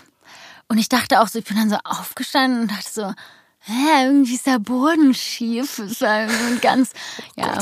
Ja, das Gleichgewichtsorgan ist völlig. Genau, das ist dann, das ist dann daneben und ich wurde dann auch am, äh, ich glaube, es war ein Samstag oder Sonntag, wo halt immer die Turniere sind und ich wurde dann am Montag äh, operiert, aber es war ganz schnell und ging dann, also ich bin kurz mal weggedammert und dann haben die das wieder, haben die so ein Plättchen draufgelegt. Ja auf das Trommelfell ja. und das, das wächst dann über dieses Plättchen wieder zusammen. Ah, also das ist ja. reversibel. Zum Glück. Also Aber, also Dino-Rücken, ähm, halb taub. Dino-Rücken läuft immer rum wie eine Besoffene. Wenn man, wenn man so viel lebt, ja, dann passiert sowas halt. Stimmt. Ja, aber das war nicht schlimm. Aber ich bin dann zu Boden gegangen und ähm, ich habe verrückterweise danach noch einen Kampf auch gehabt, aber den habe ich auch verloren, weil es, es, war einfach so ein bisschen schwer. Ich hatte nämlich den Boden, Boden und den Gegner als Gegner. Es war einfach zu schwierig. Oh Mann, hast du mal jemanden zu Boden geschickt? Ähm, ja, also bestimmt auch mehr als einmal. Wie gesagt, deshalb finde ich auch Halbkontakt-Karate total gut, weil ich finde, es reicht auch. Es passiert genug, ne? Man muss so. Ähm, aber das, ähm, das, können ja nicht viele Ladies, glaube ich, sagen, so, dass sie mal jemanden. Ich habe äh, mal jemanden zu Boot auf der, ja, ja. Ähm, und es war tatsächlich, und da habe ich auch wieder, das ist auch eine ganz wichtige Lektion fürs Leben. Den Kampf gewinnt nicht immer der bessere Kämpfer. Und es ist nämlich auch fürs Leben, für Castings. Er kriegt auch ganz oft nicht der bessere Schauspieler des Casting oder der bessere Sprecher die Synchronrolle. Es ist schon auch, es hat ganz viel damit zu tun, mit in diesem Moment wach und präsent und da zu sein. Und da Pause. Er hilft auch zum Beispiel Meditation. Mhm. Aber ich weiß noch, ich hatte einen ganz tollen Karate-Trainer. Liebe geht raus an Thorsten. Ähm, wup, wup. Und der hat immer, bei meinen Kämpfen stand er so an der Seite und meinte so, wach, Sarah, wach, wach. Und das hat mir total geholfen. Und ich hatte meine absolute Angstgegnerin und dachte, ich könnte sie nie besiegen. Und sie war auch wirklich die bessere Kämpferin, aber ich hatte halt Thorsten, Torsti an der Seite stehen und der hat immer gesagt, wach. Und da dann war ich so wach. Und da weiß ich noch, dass wir gleichzeitig geschlagen haben. Und dann ist sie danach umgefallen. Das weiß ich noch. Ja, aber es war dann nicht so schlimm. Sie hat dann so geatmet und dann ging es auch wieder. Also Happy End für alle, die jetzt gerade kurz Angst hatten. Aber ist ja trotzdem eine tolle, also eine ja. Wahnsinnserfahrung, glaube ich, für einen. Ne? Ah, da kam ich mir sehr stark vor. Mhm. Ähm, als ich dann dieses ganz leichte Mädchen im Fliegengewicht, wie auch ich eins war, ähm, kurz mal ausgenockt habe. ähm, wir waren vorhin auch einmal ganz kurz beim Thema Resilienz. Mhm. Und du hast kurz erwähnt, du hast ein, auch momentan ein neues Hobby. Mhm. Äh, eine der Episoden, die wir noch nicht gesendet haben, beschäftigt sich auch damit. Kleine, kleine Werbung am Rande. wir kommen nämlich darauf nochmal zurück, aber du legst jetzt vor. Und zwar das luzide Träumen. Mm, ja. Und es ist mittlerweile ähm, viel mehr als ein Hobby geworden. Also es ist wirklich eine große Leidenschaft. Ja. Ich habe euch ja schon erzählt, dass ich diesen Schmerz darüber empfinde, dass ich nicht alles erleben kann. Sarah, alles ja. kann nicht alles. machen. Meine Mutter hat auch früher immer zu mir gesagt, Sarah, man kann zwar alles heißen. Ach, und dann habe ich schon abgeschaltet, weil es mich voll genervt hat. Nein, nein, nein, kommt wieder irgendwas, was ich nicht machen kann oder haben kann. Ähm, und, und das Krasse ist ja, also ich bin so groß geworden mit diesem Leitsatz, hey, ähm, Sarah, du kannst wirklich alles haben und machen in deinem Leben, was du willst. Und dann bin ich irgendwann größer geworden und dachte so, ja, es stimmt vielleicht nicht so ganz. Also, hm, ich weiß, everything is possible und so, aber hm, hm. und dann habe ich das luzide Träumen entdeckt und ähm, ja, vielleicht sollte ich erstmal kurz sagen, was luzides Träumen ist. Man kann seine Träume steuern, ne? So, das ist Genau. bei mir hängen geblieben. Ja, also luzides Träumen ist, ähm, wenn du im Traum weißt, dass du träumst. Das hatten viele schon mal so als Kind oder das, und das kann man trainieren. Und wenn du das trainierst, Ja. dann weißt du im Traum, ah krass, ich träume jetzt gerade. Ich bin jetzt gerade, das könnte jetzt auch ein Traum sein, wie wir hier so sitzen. Und du weißt dann aber, mein Körper liegt ja im Bett und schläft. Und ich kann jetzt alles machen. Dann kannst du dir nämlich Sachen erschaffen. Dann könnte ich zum Beispiel mir jetzt wünschen, dass hier durch die Tür mh, Bradley Cooper reinkommt und den hier noch weiter mit mir redet und den Podcast mh, zu Ende macht. Und das würde passieren. Das ist also dein Typ, ja? Ja, ich habe jetzt, ich habe jetzt einfach mal einen gesagt, aber ich finde den, ja, oder ich Oder ein Dino kommt rein. oder ein Dino kommt rein. Nein, aber dass du wirklich so ähm, alles, was du willst, haben und erschaffen kannst. Das finde ich schon, finde ich schon cool. Ist schon godlike. Ja, Und das ist, bringst du in deinen Podcast godlike. bei, oder wie? Ähm, nicht im Podcast, da wird tatsächlich meditiert, aber ähm, es gibt jetzt einen Online-Kurs. Ah, okay. Mhm. Der, ähm, den haben wir schon dreimal gemacht äh, und also immer wird immer wieder neu aufgelegt. Ja. Ähm, und da, das mache ich mit meinem Traumpartner zusammen, aber mit meinem Klartraumpartner, nicht mit, mhm, weil die Leute denken immer, wir sind zusammen, sind wir aber nicht, nur businessmäßig. Und wir heißen die Klarträumer, weil ein luzider Traum oder Klartraum ist halt dieser Zustand von Traum, wo du weißt, ey krass, ich bin im Traum und dann alles machen kannst. Ähm, und also, wenn ich jetzt sage, alles. alles, alles. Du kannst alles machen. Ah, und jetzt mal meine Frage an euch. Wenn ihr Ja, alles ja, machen könntet, ja. was würdet ihr machen? Das ist nicht, das kann ich glaube ich hier alles. Nicht jugendfrei. Das wollte ich gerade du nimmst mir die Worte aus dem Mund. Love Language Touch, ja? Ich sag nur, ich sag, nur- ich sag nur Dinos. Da, da schließt sich der Kreis. Also es ist ja so eine Art Holodeck, ne? Also ein real gewordenes Holodeck. Und wer hat sich äh, zu, zu Star Trek-Zeiten in der Grundschule kein Holodeck gewünscht? Ah, Ja. Es gibt, glaube ich, vieles, ne, was man gerne machen ähm, Wollen würde. wollen würde oder Ja, aber das Verrückte ist sogar, das sagen immer alle so. Ja. Ne? Und äh, ja, also bei den meisten gehen erst, also besonders bei Männern gehen erstmal so die sexuellen Fantasien äh, los. Ich habe da auch viel ausprobiert, ja, sage ich jetzt einfach. Ähm, äh, also stimmt auch. Und das finde ich auch total spannend. Und dann gab es irgendwann den Moment, da habe ich so bemerkt, ah krass, das ist ja gerade mein Traum. Ähm, was mache ich denn jetzt eigentlich? Was mache ich denn jetzt, wenn alles möglich ist? Was will ich denn dann? Und deshalb will ich gleich von euch beiden noch eine Antwort euch rauskitzeln, weil ich finde, das ist ja auch so, was will ich denn überhaupt vom Leben? Und durch das Klarträumen, ich meine, ein Drittel unseres Lebens schlafen wir eh. Und ich finde es großartig, weil mein Leben ja eh ein bisschen zu kurz ist für alles, was ich noch machen will, dass ich wie so ein Leben nochmal dazu bekommen habe. Also ich kann da ganz viele Sachen austesten und simulieren und mal ausprobieren und dann gucken, hä, will ich das überhaupt wirklich? Wenn man dann wieder aufwacht aus dem Mhm. Traum, was hat man denn da für ein Gefühl? Also ist es ein Gefühl des ähm, der Enttäuschung? Zur Erfüllung? Erfüllung? Ja, Ja. also Ja. Ja? Also du hast ja gesagt, ähm, oh, das ist ja so godlike und das ist es. Also gerade am Anfang, als ich mit dem luziden Träumen angefangen habe, habe ich immer die krassesten Abenteuer gemacht und wenn mich einer genervt hat, dann habe ich den so weggebamst und ähm, habe sehr viel eingegriffen. Und das war schon auch ein sehr befriedigendes Gefühl. Also One Punch!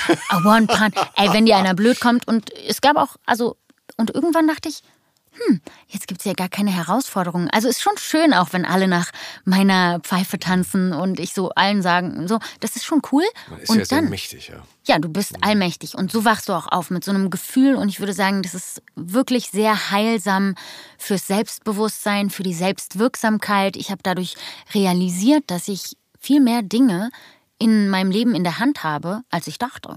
Auch wenn ich nicht gerade luzid träume, sondern in der Wachwirklichkeit bin. Und ähm, ja, dafür war das mm, total gut. Und dann habe ich aber gemerkt, hm, ich muss ja gar nicht immer eingreifen, sondern diese Sicherheit, aus der heraus ich agiere, wenn ich weiß, es ist ein Traum, und das Schlimmste, was mir passieren kann, ist, dass ich aufwache, hat dazu geführt, dass ich irgendwann nicht mehr so ähm, Leute, die mich verfolgt haben oder so, so gleich weggehauen habe, sondern ich habe mal mit denen geredet. Und, boah, jetzt wird's deep, Leute. Ähm, Spannend. es, es ist auch manchmal so, dass wir in unserem Leben mh, vor Menschen oder Dingen oder Erfahrungen weglaufen. Aber wenn wir uns einfach nur hinstellen und diese Erfahrungen angucken oder diese Menschen angucken, dann sind sie auf einmal gar nicht mehr so furchteinflößend, sondern wir sehen, das sind ja wirklich nur Menschen oder Erfahrungen oder auch so Sachen, vor denen ich mich gedrückt habe. Meistens, wenn ich sie dann doch getan habe, dann waren sie gar nicht so schlimm. Und das ist im Träumen, also das habe ich durch lucide Träumen gelernt, dass so die Monster, die dich jagen, die haben meistens auch eine wichtige Botschaft für dich. In der Tat, Dieb. Ich bin vor kurzem aus dem Traum aufgewacht und bin gegen den Schrank gelaufen. Ja, das ist kein luzider Traum. Was möchte uns Etim oder was möchte dir dein Leben damit sagen? Ähm, das können wir jetzt einfach mal so im Raum stehen lassen oder, oder ihr schreibt es uns äh, in, die, in die Kommentarspalte. Ich hatte dann auch eine Platz, Privatnachricht ich hatte, ich hatte auch eine. Platzwunde. Äh, aber ähm, wie lange braucht man denn dafür, bis man diese Reife bekommt? Wie schnell geht denn das? Wie viele Kurse brauche ich Ja. denn? Nee, also Und wo kann ich sie buchen?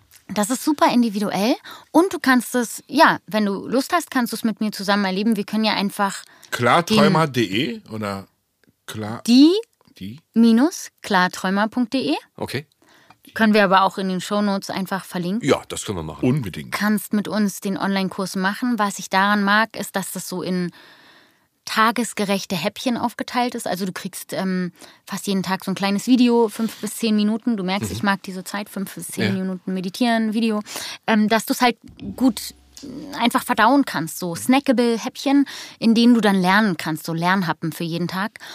Du kannst aber auch einfach ein Buch lesen darüber oder dir Videos angucken. Also das Wichtigste ist, dich mit dem Thema auseinanderzusetzen, wie bei jedem Thema. Ähm, und du kannst es dir selber beibringen, weil es ist eine Eigenschaft, die in dir schlummert. Die meisten hatten das auch schon mal erlebt. Du musst es einfach nur ein bisschen wieder trainieren. Ich hatte mal im Traum Lotto gewonnen Mhm.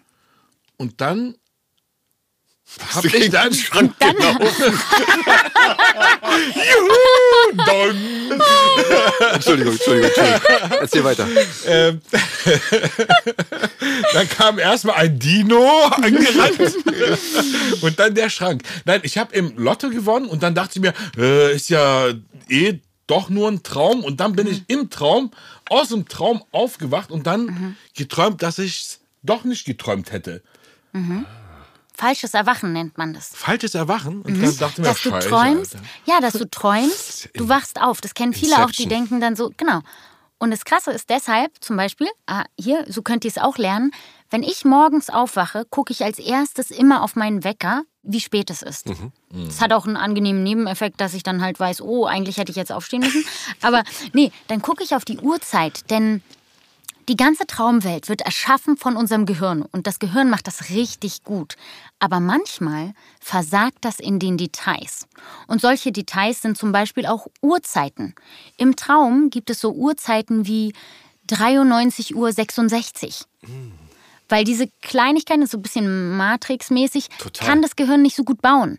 Und deshalb, wenn ihr das lernen wollt, zu checken, ey, wann träume ich, wann bin ich wach und so steuern und so, dann checkt mal immer, wenn ihr aufsteht, wenn ihr eine Digitaluhr habt, die Uhrzeit. Wie spät ist es? Oder wenn ihr euer Handy, bevor ihr es entsperrt, wie spät ist es auf dem Handy? das ist so ein sogenannter Reality-Check, mit dem ihr überprüft, bin ich gerade in der Wachwelt oder in der Traumwelt. Ja. Interessant. Also ich glaube, nochmal um auf deine Eingangsfrage zurückzukommen, was würde man gerne machen? Ich glaube, dieser Traum vom Fliegen, Mhm. ja, aber vom körperlichen Fliegen, so Mhm. wie Superman, ich glaube, das hat jeder schon mal erlebt, dass man Mhm. Einfach auf der Stelle steht und losfliegen kann. Mhm. Das wollte ich ja machen. Danach bin ich. Gegen den Schrank gelaufen. Hast, Ja. du das, hast du das schon mal äh, gesteuert? Oder? Ja. ja? Also, das sagen ganz viele lustigerweise mit Ja. dem Fliegen. Und ich habe immer gedacht, hä, wieso, wenn du alles machen kannst, warum willst du dann fliegen? Das war mir nicht so bewusst. Warum willst du dann nicht einen Dreier oder also so äh, mit drei Leuten dich Ja, an den Tisch setzen und first, ganz philosophische Fragen natürlich, klären und so, natürlich. ne? Oder zu weil dritt fliegen. Das ist ja zu dritt fliegen, ne, weil du kannst ja du kannst ja dir jeden in deinen Traum holen und zum Beispiel mit Eckart Tolle mal dein Leben erörtern und hören, was der so dazu sagt. Ne? Aber ähm, und dann habe ich das mit dem Fliegen mal ausprobiert, weil immer so viele davon gesprochen haben und es ist wirklich so schön. Also deshalb kann ich das total verstehen und ich mache das auch ganz oft. Ich mache erstmal immer einen Reality-Check.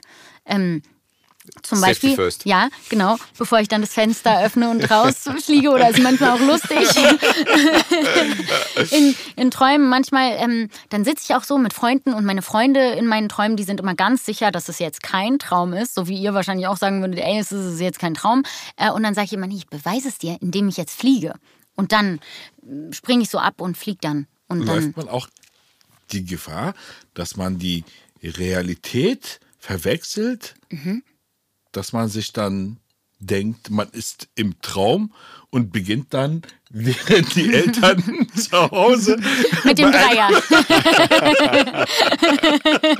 zum Beispiel. Also ist mir noch nicht passiert. Ähm, nein, ist eine Frage, die ganz oft die Leute sich fragen. Das Ding ist, du lernst ja viel besser, die Wachwelt und die Traumwelt zu unterscheiden. Das heißt, es passiert dir nicht, dass du die verwechselst, weil genau das Prinzip ja ist, hey, ich lerne zu wissen, wann ich in der Traumwelt bin und wann ich in der Wachwelt bin. Was war eines der spannendsten Erlebnisse, die du hattest bei einem luziden Traum? Kannst du sowas sagen? Oder gibt es Ja. da so einen Schlüsselmoment? Ja, ich hatte so einen ähm, wiederkehrenden Traum, also der war immer so ähnlich und das sind meistens, wenn ihr solche Träume habt, also auch gerade Albträume oder die euch emotional aufregen, so Träume und die immer wiederkommen, dann haben die meistens so eine Botschaft für euch. Ähm, und das hatte ich, als ich schwanger war, habe ich immer wieder geträumt, wie ich so einen kleinen Hund hatte und der ist irgendwo verblutet. Oh Gott. Ja, das war auch, das war, war, hat mich auch ein bisschen mitgenommen. Da habe ich so gedacht, oh, habe ich vielleicht Zweifel daran, ob ich eine gute Mutter bin oder was, was könnte das heißen und so. Mm. Und dann ähm, habe ich mich gefragt, äh, wa- was könnte denn dieser Hund für mich symbolisieren? Und dann ist mir das, dann erstmal habe ich mir klar gemacht, okay, immer wenn ich einen Hund sehe, mache ich einen Reality-Check. Und mein liebster Reality-Check, ich gebe euch gleich noch einen mit, ist Nase zu halten, könnt ihr alle mal machen. Ähm, und probieren, ah ja, die Uhr, genau, könnt ihr machen. Oder Nase zuhalten und probieren, durch die Nase zu atmen. Geht nicht. Im Traum liegst du ja aber da, dein Körper ist in der Schlafparalyse, also bewegt sich nicht, sondern liegt so da und deshalb träumst du ja nur, deine Hand geht an die Nase und du kannst atmen. Und dann habe ich mir angewöhnt, immer wenn ich einen Hund sehe, halte ich mir die Nase zu und probiere zu atmen.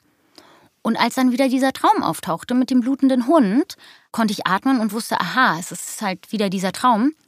Und hatte diesen Hund und hab den so, hab gesagt, okay, weißt du was, dieses Mal verblutest du mir nicht. Und hab so die Hände aufgelegt und den so geheilt. Es war total schön. Hört sich ein bisschen kitschig an, aber es war wirklich auch für mich ein heil, eine heilsame Erfahrung. Und dann habe ich diesen Hund, das klingt jetzt ein bisschen verrückt, aber ich bin nicht verrückt, nur dass ihr es wisst, habe ich so gefragt, ey, was willst du mir denn überhaupt sagen? Also warum stirbst du hier immer in meinen Träumen? So willst du mir sagen, ich habe Angst davor, eine schlechte Mutter zu sein und so? Und dann ähm, der Hund so, nee, der Hund meinte dann so, ich weiß auch nicht, der hat irgendwie mit mir geredet, ohne zu reden. Das war dann in meinem Kopf drin. Ähm, hat er so gesagt, nee, ähm, ich bin deine Naivität. Ich bin dieser Teil von dir, das Kindliche, und ich habe Angst zu sterben. Und ich so, ah. Dann bin ich so aufgewacht, ich so, oh, was, was heißt das? Ja, und dann habe ich verstanden, okay, ich habe Angst, ich muss jetzt konservativ und streng und mh, serious, ernsthaft und vernünftig sein, wenn ich Mutter werde. Und dann habe ich so gedacht, ja, ich glaube nicht. Ich darf ja sogar Spielzeug kaufen. ich finde manchmal Kinderspielzeug voll schön und ich so, ah geil, ich darf, wenn Wer ich ein Kind nicht, hab, Mann, darf wer ich- nicht? Ja, Geil. Ja. Und, und verrückterweise, als ich das so für mich entschlüsselt hatte, kam der Traum nicht mehr wieder.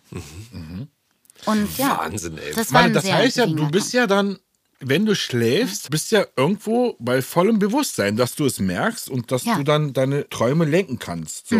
Bist du dann ausgeschlafen, wenn du dann am nächsten Morgen aufwachst? Ja, ich bin sogar sehr euphorisch, wenn ich aufwache. Und ähm, das wird tatsächlich auch oft gefragt. Ähm, wenn ich dann so krasse Abenteuer in meinen Träumen erlebe, ist der Schlaf dann überhaupt erholsam? Und ich zähle euch jetzt nicht die verschiedenen Schlafphasen auf, aber es gibt verschiedene. Und zum Beispiel im Leicht Tiefschlaf. tiefrem. Wow, wow. He's professional. Ähm, der, die körperliche Erholung findet im Tiefschlaf statt. In der REM-Phase, diese Phase ist so für die psychologische Erholung, also für die Erholung deiner Psyche. Und da ist es ähm, aus eigener Erfahrung sogar fast erholsamer, die Sachen bewusst zu erleben. Ja, Weil du genau, du träumst so oder so, jede Nacht, mehrfach. Und du kannst dich jetzt fragen, okay, will ich in der Zeit bewusst sein oder halt nicht? Es ist so ein bisschen wie, ähm, ja, jetzt hatte ich gerade so ein gutes Beispiel, aber irgendwie ist mir wieder eingefallen. Naja, jedenfalls ist es viel, viel besser. Ähm, mir kommt gleich wieder so ein Beispiel, es kommt immer, wenn man es loslässt. Natürlich. Ähm, so bewusst durchs Leben zu gehen und selber zu entscheiden. Und so fühle ich mich halt in einem luziden Traum. Also ich- kann euch auf jeden Fall sagen, heute bei meinem Schlaf, ja, da war das ähm, 27 Minuten wach. Ne? Also das ist die Zeit, die dann halt, äh, ab wo es gemessen wird. Äh, REM-Phase, eine Stunde und zwölf Minuten, also 19 Prozent. Das ist gar nicht so verkehrt. Leichtschlaf, ja, vier Stunden und Oskar, sag, was du gesehen hast. Und Tiefschlaf, eine Stunde und elf Minuten, 90 Prozent Tiefschlaf. Gar nicht so interessant. Ich will wissen, was du gesehen hast. Ja, nix, ich habe geschlafen, Leute. Ich war so fertig. Er war Alter. nicht bewusst. Alter, erstes Babyjahr, da passiert nichts anderes als War aus und an. Wie viele Dinos hast du gesehen und was hast du mit denen gemacht? Ja, was hast du denn heute Nacht gesehen? Erzähl mal außer Schränke. Also, ich, ich kann es ja nicht. Ich bin ja jetzt. Tschüss, ich gehe jetzt schlafen. nee, ich weiß es nicht. Ich weiß es nicht. Sonst Okay. würde ich es dir erzählen. Aber ich finde es auf jeden Fall wahnsinnig interessant. Also ich glaube, ich kriege jetzt auch Bock drauf. Also ich finde es Ja. sehr interessant. Ich werde genau auf jeden Fall dabei sein. Wann geht's los? Äh, well, es startet ähm, am 19. Februar. Oh, das ist ja Zum- schon Ist ja bald. schon. Bis zum ja. 17. könnt ihr euch noch, glaube ich, anmelden. Ja? Alright, Den cool. Link schicke ich euch. Ähm, 19. Februar. Ah, eine Sache wollte ich noch sagen. Ja. Du hast ja auch Resilienz genannt. Ja. Und Klarträumen oder luzides Träumen, was das gleiche ist, das ist ja auch eine Art von Persönlichkeitsentwicklung. Von daher könnte man das zu Resilienz auch zählen. Aber Resilienz ist das Immunsystem der Psyche. Ähm, hau ich hier einfach mal so raus. Ne? Ja, Ähm, aber was zum Googeln. ja, nee, erkläre ich euch. Und zwar hat man festgestellt, dass es Menschen gibt, die einfach mit Stress besser umgehen können. Die sich zum Beispiel hier, Natascha Kampusch ist ein Paradebeispiel an Resilienz. Auch wenn ihr jetzt vielleicht, ihr guckt mich so schockiert an. Aber diese Frau, Wer die hatte ja wirklich. Frau? Kennst du nicht Natascha Kampusch? Nein. Das ist diese Frau, die als Kind. Ähm, Ah, doch, doch, doch, ja, doch, die, äh, entführt wurde in Österreich oder irgendwo, ne? gefangen gehalten. Ja, ja. Es gibt auch einen Film über ihr Leben, ich habe Mhm. ihn nicht gesehen. Ähm, und das ist ja ein ganz krasses Schicksal. Mhm. Ähm, manche Menschen würden sich davon gar nicht mehr erholen. Diese Frau schafft es noch, ich glaube nach 13 Jahren Gefangenschaft oder so, schafft sie es noch auszubrechen. Da haben viele äh, schon Selbstmord begangen oder wissen gar nicht, dass sie überhaupt noch ausbrechen können. Bricht aus und die engagiert sich jetzt ähm, für Opfer von Sexualverbrechen. Hat ein Buch geschrieben, das ist verfilmt worden, pipapo. Wie, also die hat sicherlich auch sehr gute ähm, Psychotherapeuten, aber wie schafft jemand wieder den Einstieg ins Leben? Und, und wie kann man es schaffen, widerstandsfähiger gegen Stress zu sein? Das hat mich ähm, sehr interessiert, weil ich mich gefragt habe, warum stressen mich manche Dinge und andere gar nicht und warum kann ich zehn Stunden am Stück arbeiten und das macht mir überhaupt nichts und wie kann es sein, dass andere Leute nach drei Stunden Arbeit total groggy sind und ich wollte, ja, ich mag schon auch dieses höher, schneller, weiter. Ihr habt es jetzt ein bisschen aus meinem Interview gemerkt. Ich, ich, ich mag es, mich selbst zu optimieren. Mhm. Ähm, und deshalb habe ich mich angefangen mit Resilienz zu beschäftigen, denn man hat herausgefunden, es gibt diese Resilienzfaktoren und wenn du die ein bisschen trainierst, wirst du widerstandsfähiger gegen Stress. Also man kann das tatsächlich trainieren. Und das hängt zusammen mit dem luziden Träumen? Gar nicht. Okay. Ähm, aber, aber so eine wichtige Sache in der Resilienz ist, dass du ein Gleichgewicht schaffst ähm, zwischen Anstrengung und Erholung. Und du könntest zum Beispiel sagen, ja, meine luziden Träume sind aber meine Erholung und da verarbeite ich. Also da, weißt du, dass wir uns auch genug Zeit geben, die Dinge zu verarbeiten. Das mache ich auch öfter mal nicht. Und so gibt es verschiedene ähm, Bausteine, wo, wo wir gemerkt haben, ah, wenn wir das und das so ein bisschen beachten, dann kommen wir ein bisschen leichter durchs Leben. Mhm. Und so eine Sachen interessieren mich immer, so Zauber, Mittelchen und Schlüssel fürs Leben. Das sammle, das sammle ich. Also wenn ihr da irgendwas habt, ich, ähm, du hast ja auch, du hast ja auch schon ein paar Mal jetzt äh, so Workshops oder so erwähnt, mhm. wo du sagst, da war ich und da war ich. Also du gehst dann schon den Sachen ja. gerne nach und ähm ja, weil ich denke so, ähm, wie schade ist das denn, dass man zum Beispiel das luzide Träumen, wie schade ist das, dass ich das noch nicht vorher konnte, weil es war so bereichernd und so wichtig für mein Leben. Und da gehe ich einmal zu so einem Workshop oder ich investiere einmal die Zeit, eine Sache zu lernen. Und es hilft mir jeden Tag für mein Leben. Deshalb interessiere ich mich auch so für Meditation und Coaching und Lebensthemen, weil ich so denke, es ist doch krass, wie andere, die diese kleinen Zauberschlüssel nicht haben, die, die gehen ja viel schwerer durchs Leben. Ist ja voll mhm. gemein. Mhm. Und ich will natürlich alle Zauberschlüssel haben, damit ich voll easy durchs Leben gehe. Mhm. Ein Moment. Du hast jetzt dreimal Zauber gesagt. Ja. Und dein Ehemann, der hat ja auch mit Zauberei und Magie zu tun. Ja, äh, stimmt. Ist das ein Zufall oder? Oder wollte ich unbedingt über meinen Mann reden? Nein, aber wie, wie, wie kam es wie, wie, wie, wie kam's halt irgendwie dann zu dieser Brücke? Also es hat nichts miteinander zu tun, aber das ist schon ganz verrückt. Mein Mann ist Magier und Hypnotiseur. Sag mal, wie der heißt, bitte. Timon von Berlepsch. Er ist Jetzt. auch noch ein Baron. Und gehen, ich wollte mein Leben lang an. Schauspielerin und Prinzessin werden. Und ich habe dann doch noch einen Baron geheiratet. Das ist schon. Das, oder? Check. Also ist aber ab von der, von der das ist alles keine, kein Zufall. Du hast das schon im Visier gehabt. Dein Kompass war schon ausgerichtet. Das kann sein. Ich erinnere mich noch ganz genau an diesen Moment. Da habe ich den wahrscheinlich ausgerichtet. Weil ich weiß noch, wie ich einmal ein Gespräch hatte mit meiner Oma und meinte so, ja, Oma, warum haben manche Leute so ein von bei sich im Namen? Mhm. Und meine Oma so, ja, das ist, ähm, weil die adelig sind. Und, und ich so, hä, und was ist das und so? Und sie, ja, das ist, ähm, wenn man halt früher mal ein König war oder ein Ritter oder so Ländereien. Und ich so, ah, cool, adelig. und ich so, ich so, wie, wie kriegt man dann das von? Und dann meint sie, ja, da muss man halt entweder zum Ritter geschlagen werden. Von, und ich so, ja, aber wie geht das als Frau? Und sie so, ja, hm, heutzutage geht das auch nicht mehr so. Da müsste man dann schon jemanden heiraten, der adlig ist. Die nee, Sarah von alles. nee, ähm, tatsächlich Sarah Alles, Shakarami, Baronin von Berlepsch. Äh, dürft ihr auch ohne Knicks machen. Ähm, ja, aber das. Euer durchlaucht. Aber hey, ich habe mich auch nur hochgeschlafen in den Adel.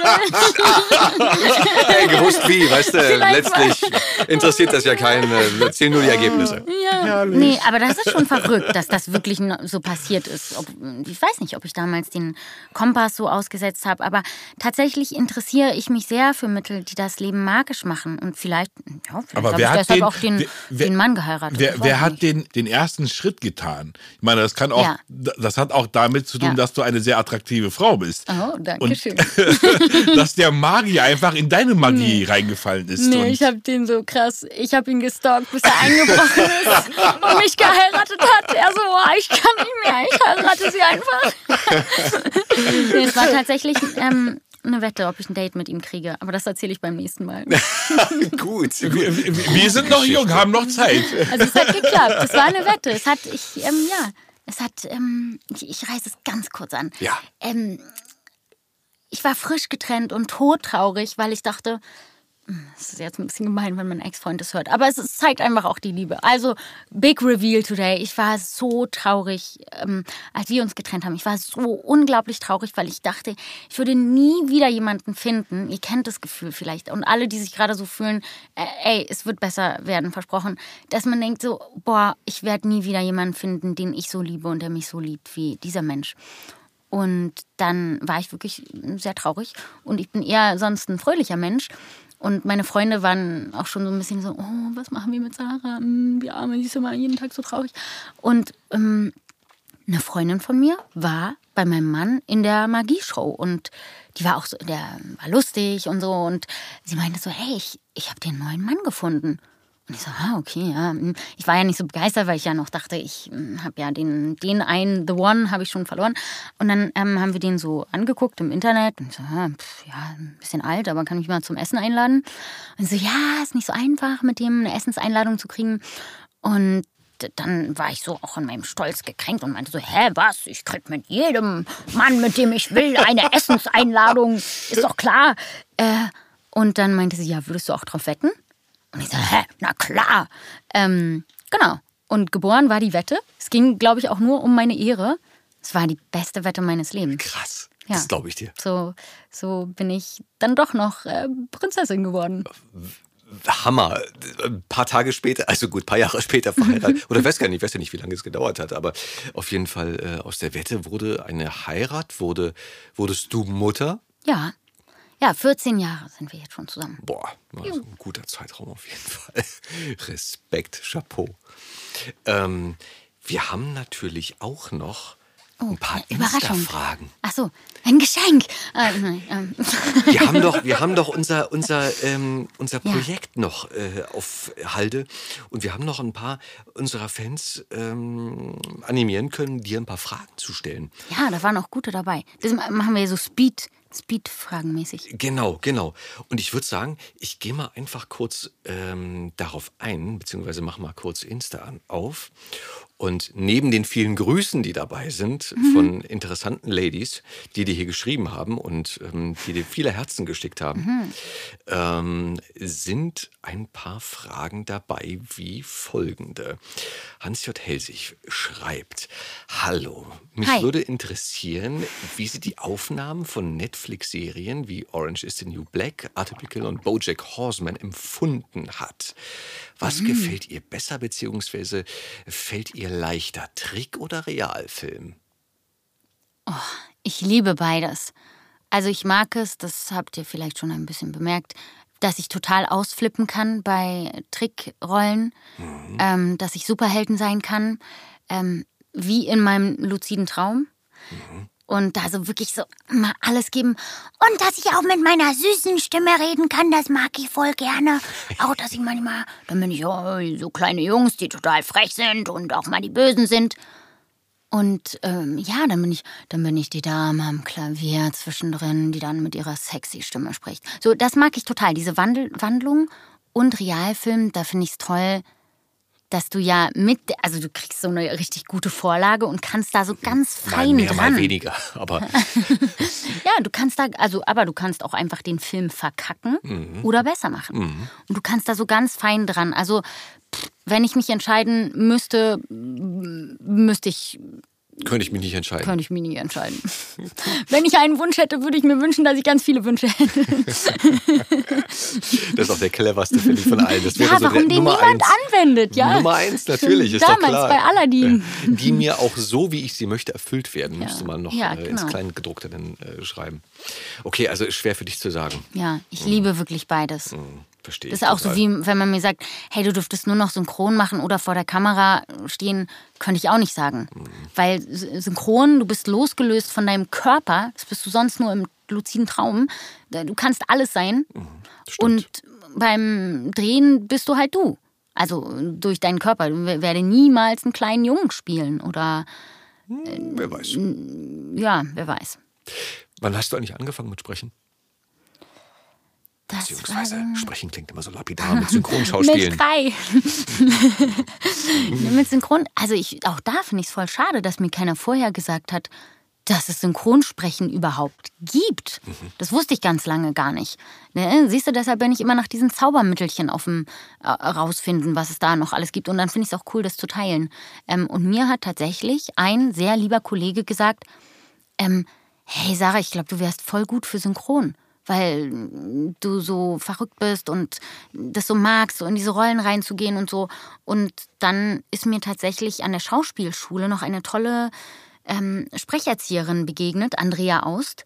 Und die hat dafür gesorgt, dass unsere Klasse mal so einen Synchronschnuppertag hatte ähm, bei Oliver Feld und Susanna Bunasewitsch. Und es war, ey, mega. Dass ich, da dachte ich so, ach, genial, das will ich machen. Ja, ist, ist übrigens, eigentlich darf man es nicht sagen, aber ich sage es trotzdem, ich finde Synchronsprechen so cool. Das ist für mich wie so, und ich liebe ja Spiele, habe ich gesagt, ist für mich so ein Spiel, und dass das, das dann am Ende auch noch was bezahlt ist, äh, sage ich lieber doch nicht. Sonst nee, ich finde das cool, dass das ein Job ist, den es gibt. Mm, total. Hoffentlich gibt es den noch relativ lange. Ja.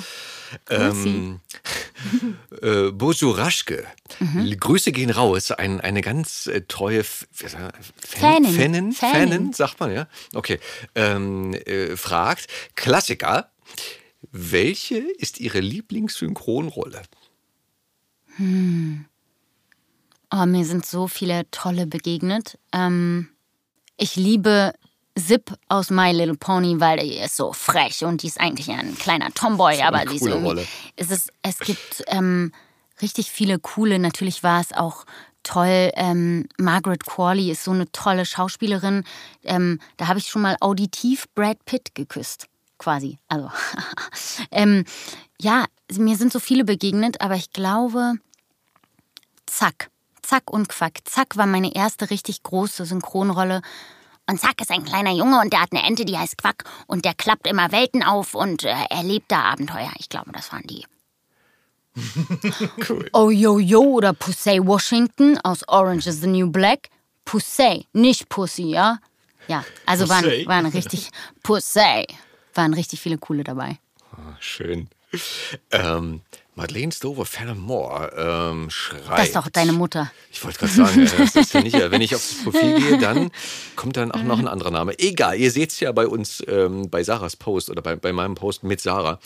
Ähm, Hallo, eine schöne Idee. Dankeschön, das freut uns sehr. Wir wollen das nach Möglichkeit auch beibehalten. Äh, ein ganz toller Gast. Hm, Damit bist du gemeint. Frau Alles ist in der ZDF-Serie Wilsberg Ensemblemitglied Ah, und stimmt. auch im Synchron, gerade in dem Achtteiler Berlin als Vorgeschichte von äh, Haus des Geldes sehr präsent. Ja. Ist es schwieriger, nicht US-Produktion zu synchronisieren, wenn man die Originalsprache nicht beherrscht und dadurch weniger von der Ausgangstonspur abnehmen kann? Viele Grüße von Dirk, so heißt er. Ja, Grüße an dich zurück. Ähm, ich, ich lerne ja Spanisch. Also ich Ja. gehe einmal die Woche zur Volkshochschule. Boah, Respekt, nicht über Babbel. Ja, ö- nee, öfter mal ähm, komme ich auch nicht ähm, oder habe auch nie die Hausaufgaben. Aber ähm, dadurch kann ich Spanisch. Also ich habe, und das mache ich schon viele Jahre, dass ich da hingehe und konnte bei Casa de Papel mm, total viel so mitverstehen. Und es ist, es hilft immer. Auch wenn es nur Wortfetzen sind, ne? Wenn man viele japanische Anime synchronisiert, dann weiß man irgendwann auch, dass Watashi ich heißt und ähm, so, so Demo heißt aber. Und es ist immer gut, wenn du mehr verstehst. Natürlich mh, spielen wir ja mit dem ganzen Körper. Und wenn du da jemanden vor dir hast, der gestikuliert und ich finde, ganz oft gucke ich beim Synchronisieren auch auf die Augen anstatt auf den Mund. Ja, der Mund, da guckt der Cutter auch drauf, ob das irgendwie passt. Aber ich gucke ganz oft auf die, auf die Augen, weil die, die können böse funkeln oder glitzern. Und ähm, da ist es dann gar nicht so wichtig, die Worte wirklich zu verstehen, sondern die Message, die derjenige ähm, äh, transportieren will. Und ich glaube, es ist auch so, dass ähm, wenn man so, so Studien liest, dass die Körpersprache viel mehr denjenigen beeinflusst, als das, was gesagt wird. Also viel mehr kommt über die Körpersprache rüber. Deshalb ähm, würde ich sagen, es ist nicht notwendig, um es zu synchronisieren. Es hilft aber natürlich, wenn du die Sprache kannst. Aber es geht auch so. Kommt immer darauf an, wie gut der war, der das Buch geschrieben hat. Das Dialogbuch für die synchrone Serie. Und das ist natürlich, das ist jetzt das Letzte zum Thema Träume. Es war immer ein Traum von mir, Kommissarin zu werden. TV-Kommissarin, ja, Ja, Also ja. Tierärztin würde ich auch noch sehr gerne eines Tages werden, wer weiß. Ähm, aber das war irgendwie immer so ein Traum, hey, Verbrecher jagen und am besten auch noch eine, die Kampfsport kann, wer weiß. Vielleicht bauen wir das mal ein. Das steht dir auch ganz gut, muss ich sagen. Ich glaube, da, Oh, da, da könnte was gehen. Yeah, naja, na und beim Wilsberg bin ich Kommissarin. Also Wilsberg ist so ein Privatdetektiv, ne, im ZDF, so ein bisschen wie so wie Columbo, falls ihr den kennt, Inspektor Columbo. Na klar. Und der ist immer ein bisschen schlauer als die Polizei. Ähm, deshalb sind wir quasi mal ein bisschen langsamer mit dem Fall, aber es ist trotzdem voll cool, Das glaube ich. Kommissar, TV-Kommissarin zu Das sein. steht dir. Das steht dir einfach gut. Punkt aus. Ähm, Klammer auf, ne? Da hat neulich haben sie in einer Firma äh, wurde einem Kollegen das Portemonnaie geklaut und seine Oh. AirPods. Ja, da ist jemand einfach mit reingegangen in die Firma und ähm, Wo nochmal? In einer in einer Firma. Ich sag's nachher. Ähm, werde ich Eine. Synchronfirma. Ähm, äh, wir können es ja piepen, ne? Und ja, dann war es auch noch jetzt kein gut betuchter Kollege, sondern jemand, der sich da wirklich den Arsch aufreißt und viel arbeitet. Und dann konnte der aber seine AirPods äh, taggen, ja, wo die genau sind. Und der konnte der Polizei das auch sagen, ja, praktisch in welcher Wohnung, also in welchem Ort, in welcher Wohnung die liegen. Aber die Polizei kann nichts machen, weil die ohne richterlichen Beschluss nicht einfach rein dürfen und, äh, und durchsuchen dürfen.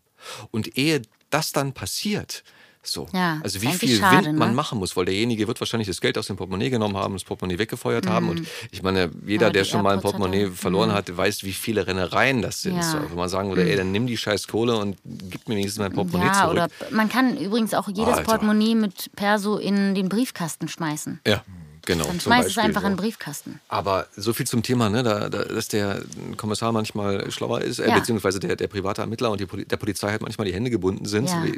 der rechtlichen Lage Weißt du, man nörgelt ja viel über die Clan-Kriminalität. ja. Ja. Aber da, Da würde würde sie durchaus mal Da helfen. würde sie helfen. Jungs, also wie wär's denn jetzt mal so von wegen so Ritter des Rechts, so, also so Robin Hood-mäßig für die Armen und dann gibt's Genau. halt noch mal ein paar, einen gewissen Prozentsatz, ne, nicht nur 5% wie vom Gesetzgeber, sondern da gibt's halt dann 15 bis 30 Prozent von dem äh, Erbeuteten. Und dann, Sag mir äh, doch mal nachher, welcher Kollege. Ja, ja, ja. Und dann frage ich den mal, wo geortet. Und dann rufe ich mal die Kollegen aus dem Bundeskader von früher an. Das ist doch eine gute Idee. Das ist doch mal ein vorbei. Wort. Das ist doch mal ein Wort. Das ist hier kein Aufruf zu Gewalt, nur zu, zu ähm, lösungsorientierter Nein. Konfliktbewältigung. Ja. Nennen wir es doch einfach mal so. GFK, gewaltfreie Kommunikation. Genau. Person 0816 fragt. 016. Lustiger Name, by the way. Wie sie die Arbeiten zu Future Boy Conan empfand, da Mm. die Serie erst 45 Jahre nach Veröffentlichung äh, synchronisiert wurde und ob es Besonderheiten gab. Ja, also Future Boy Conan und ich bin Future Boy Conan. Also ich bin Conan und ich fand's saulustig. Ich habe erst so, ähm, ich weiß noch, ich habe gehört, wir machen eine Serie, die ist von 78 und ich so, ja, okay, hat die heute noch Relevanz? Und es ist eine total süße und sehr philosophische japanische Serie. Es geht um den Future Boy, der auf einer Insel lebt und ähm, er weiß gar nicht, dass es noch andere Menschen gibt überhaupt. Also es spielt in der Zukunft, aber damals. Also so wie die Leute sich 78 die Zukunft vorgestellt haben. Und einige erschreckende Dinge, also gerade auch so zur Umwelt und so, sind halt auch wahr geworden. Und also ich, ich liebe diese Serie. Ähm, es ist auch eine Anime-Serie, die, wenn ich mehr Zeit und mehr Leben zur Verfügung hätte, würde ich mir die von vorne bis hinten angucken, weil das so süß und liebevoll gestaltet ist und es hat mir riesen Spaß gemacht. Also da auszuflippen und absolute ähm, Watch-Empfehlung, da mal reinzuschauen. Weißt du, wo es die gibt? Ähm, Gibt es auf DVD und wir können mal verlinken, auch bei Crunchyroll. Können wir verlinken. gut sein, könnte können gut wir, sein. kon- Okay. Ich habe es Ja. irgendwo äh, Okay, gesehen. Machen ja. wir. Mhm. Gut. Ähm, weiter geht's von Anime German Dub. Mhm. Sarah Alles ist aktive Schauspielerin. Das stimmt, ja. Ist es schwierig für sie, sich auf beides zu kontrollieren, wahrscheinlich konzentrieren. Mhm. Und gab es Situationen, in denen es nicht möglich war, beides gleichzeitig zu tun? Ja, ich weiß, was sie meint. Ähm, ja. Es ist ja verrückt. Ich weiß nicht, ob ihr dieses Phänomen kennt. Entweder als Künstler Ja. sitzt man rum und wartet auf einen Job und es ist irgendwie so, was ist denn los, Nichts Leute? passiert. Kennt ihr mich alle nicht mehr? Oder alles auf einmal. Und man kann gar nicht alles machen. Oder Genau. müsste sich zerreißen oder zerreißt sich, ja. Zerreißt sich.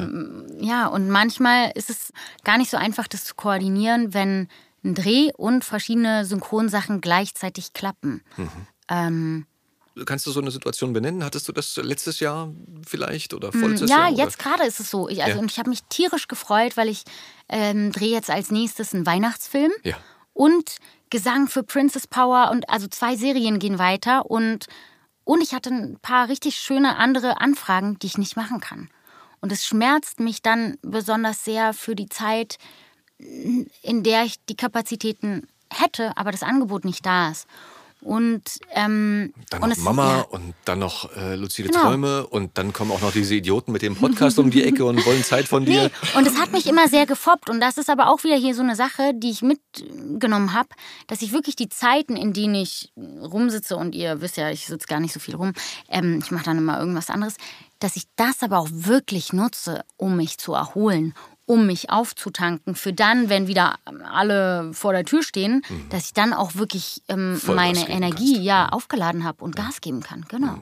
Das ist, das ist so mein Tipp, wie ich das so handle. Aber es ist halt auch nicht, nicht wirklich leicht, finde ich. Ne? Dann auch wirklich abzuschalten und auch das Vertrauen zu haben, dass es wieder anders wird. Ja. Also die Erfahrung zeigt dir das natürlich irgendwann, dass Ja. diese Wellenform immer wieder kommt. So, es ist mal mehr, mal weniger, Ja. mal mehr, mal weniger im Leben. Genauso wie es auch mit Stimmung oder mit äh, Umständen Mhm. mal hoch und mal runter geht. Und wenn alles gut ist und alles top ist und Leute dich fragen, wie geht's denn? Du sagst, ey, mir geht's super. Genau dann weißt du, Ah, aber wenn es mir so gut geht, dann geht's auch meistens irgendwann wieder erstmal runter. Äh, die Erfahrung zeigt das Leben. Ja. Das heißt aber auch im Umkehrschluss, dass man natürlich dann, wenn man das schon öfter hatte, darauf vertrauen kann, dass eben diese Phase wieder kommt, wo dann Ja. alle an der Tür stehen Beides. und man die Kraft braucht und ähm, ja, weise. Ja, dass da- irgend so ein, du- ich, irgend so ein MIDI-Meister hat auch mal dann gesagt, this too shall pass. Und ich so mal, hä, was? Aber das ist halt so, ne? Die guten wie die schlechten Zeiten gehen vorbei und kommen wieder. Und das ist in beiden Momenten gut. Denn in den schönen Momenten sage ich dann, hey, genieß es jetzt wirklich, Mhm. weil es geht wieder vorbei. Und wenn die, wenn es mal richtig kacke ist, dann auch so, ey, es geht vorbei. Versprochen. Word. Ja. BC Draven, wenn ich das richtig, BCD Raven, geht beides. Ähm, Black Crown Draven. Draven wahrscheinlich, genau, BC Draven. Ähm, seit wann machst du das und in welche Rolle hättest du dich beinahe verloren? Also seit wann hatten wir ja, also ja, seit der Schauspielschule? Ja, Oder? so am Ende der Schauspielschule, so auch so 2013 oder so, irgendwie sowas in dem Dreh. Also, oh, ich habe mein Zehnjähriges verpasst. Du machst ja Elfjähriges jetzt, meine Güte. ja, und wo habe ich, hätte ich mich beinahe mal verloren? Hm. Ich weiß nicht. Ich, ich glaube, ich kann mich darin nicht verlieren, weil das sind alles irgendwie auch so Teile von mir und das, ich kann mich da drin gut verlieren, sagen wir so rum. Ja, man wird ja auch immer wieder rausgerissen irgendwie. Ne? Also ich meine, natürlich bist du dann wahrscheinlich auch Feuer und Flamme, wie du sagst, und spielst mit, mit Leidenschaft äh, eine Figur. Aber der Synchrontermin ist ja doch dann irgendwann vorbei. Leider, this Ja. too shall pass. Und spätestens, wenn die Mama-Rolle wieder gefordert ist, dann äh, switcht man ja wahrscheinlich auch schnell um, oder? Ja, auf jeden Fall. Und es sind beides auch schöne Rollen. Stimmt. War das schwer für dich, Mama zu werden? Also das zu fühlen, so das so ak zu akzeptieren, weil du vorhin schon meintest, so habe ich Angst davor, Mama zu werden mit dem, mit dem blutenden Hund? Ja, also ich hatte Angst, dass ich dann nicht mehr selber so viel Kind sein darf. Aber das ist nicht eingetreten. Im Gegenteil. Also, äh, Alter, wenn ihr wüsstet, wie wir Lego bauen. Also, Oh, geil. wir da verlieren wir uns total. Also, nee, ich finde es total schön. Ich finde es so schön, Mama zu sein. Und wir hatten ja auch heute so ein bisschen so ein paar tiefere Messages am Start. Ich finde, ein ein Kind ist so ein krasser spiritueller äh, Lehrer, der dir so den Spiegel zeigt, der dich so wachsen lässt. Also ähm, ähm, Obacht, benutze nicht dein Kind äh, für persönliche Weiterentwicklung, aber, aber Ja. äh, es hilft dabei. Ne? Also ein besserer Mensch zu werden, indem man einfach versucht, diesem, diesem anderen Menschen da wirklich die guten Sachen mitzugeben und, und für den da zu sein. Das ist schon cool. Ich hatte, äh, also unter uns ich, dreien, ich hatte schon auch Angst, ähm, dass ich nicht mehr zurück reinkomme in den Beruf oder so. Und das ist nicht passiert. Ich kann, also ich weiß noch, dass meine Hebamme zu mir gesagt hat, ja, ein Kind bringt auch immer sein eigenes Geld mit. Und ich so, so ein Quatsch, was für ein Geld. Und meine tollsten beruflichen Errungenschaften sind erst gekommen, als ich Mama war. Da kam die Rolle zur TV-Kommissarin. Da war ich das erste Mal ähm, Feststimme für ein Brand und habe richtig gut verdient. Und also so Meilensteine, auf die ich so hingearbeitet habe. Du hast für Axe Werbung gemacht, nicht? für was? Für Axe gesprochen. Für Axe habe ich auch schon mal. Axe, der erste Eindruck zählt. Äh, müsst ihr biepen, weil wir machen ja keine Werbung. Nee, aber ich war auch ähm, lange die Stimme für Saturn. Genau. Saturn, du kannst mehr. Stimmt, stimmt, Und das fand stimmt. ich so einen tollen Werbeslogan, weil es ja eigentlich eine geile Affirmation ist, wenn man, weißt du, wenn, man, wenn Ja. du Radio hör- hörst und dir jemand immer so sagt, so, du kannst mehr, so wie ne, Muhammad Ali immer so, you're the greatest, du bist der Beste, du bist der Coolste, du kannst alles schaffen, du kannst mehr. Fand ich schon, hat, das hat mir schon richtig dankbar. Spaß Passt gemacht. schon ganz gut Ja. eigentlich, ne? Wenn auch zu dir so, von, dass das genau Weil- diese Kampagne dich erwischt. Den Spruch haben sie ja sich lange ausdenken müssen. Ich meine, die haben ja lange Zeit haben sie ja eine Flaute gehabt, glaube ich, was so Mhm. die Claims angeht. Ich meine, Geiz ist geil. Das war halt so Das war Anfang aber auch der die 2000er. Mhm. Und dann haben sie dann irgendwann gesagt, nee, das ist nicht mehr. Wir brauchen doch mehr Kohle. du kannst mehr verdienen, ausgeben. nee, aber es war, ich finde, Und das hat schon. machst du nicht mehr, Saturn? Ähm, Saturn Mediamarkt ist jetzt, soweit ich weiß, eine Stimme. Aber es wird regelmäßig ausgewechselt. Leider. Also, Also- ich habe es so gerne gemacht. Es war auch ein tolles Studio. Ähm, und es war tatsächlich auch so, dass das war das Studio, wo mein Kind dann, also wo mir die, das war bei, du kannst mehr, auch ein Kind kriegen. Ähm, und ich habe da schon, ich habe da sehr viele gute Gefühle zu dieser Zeit. Ach, schön, schöne Erinnerung. Und du bist außerdem bist du auch noch äh, Station Voice, ne? Von 1 Plus. Ja, 1 Plus gibt's nicht mehr, aber war ich auch Stimmt, mal. Fast. 1 Stimmt, Plus der gibt's ist, ja, nicht mehr. der ist ja weg. Ja. Was habe ich denn hier noch? Ich habe noch so viele Sachen auf dem Zettel. Zack und Quack hatten wir aber vorhin schon, glaube ich. Ähm, du machst ja auch ähm, ehrenamtliche Sachen. Ne? Ähm, seit Auch noch. 2014 mh, bei den Kinderhelfern? Ja. Kinderhelfer mit Herz? Also es gibt so drei Sachen, die ich unterstütze. Ja. Und zwar, das sind einfach Sachen, die mir so, die sind mir im Leben begegnet. Mhm. Und ähm, ich mag das, mich immer mal wieder daran zu erinnern, wie gut es mir geht, auch mm, und this, this too shall pass, wir wissen's. Ähm, wir werden auch alle diese Erde wahrscheinlich verlassen irgendwann. Und ähm, Gewiss. sich da, da, darüber Gedanken zu machen. Das ist, also mir sind besonders auch Kinder am Herzen einfach und deshalb unterstütze ich die Kinderhelfer mit Herz.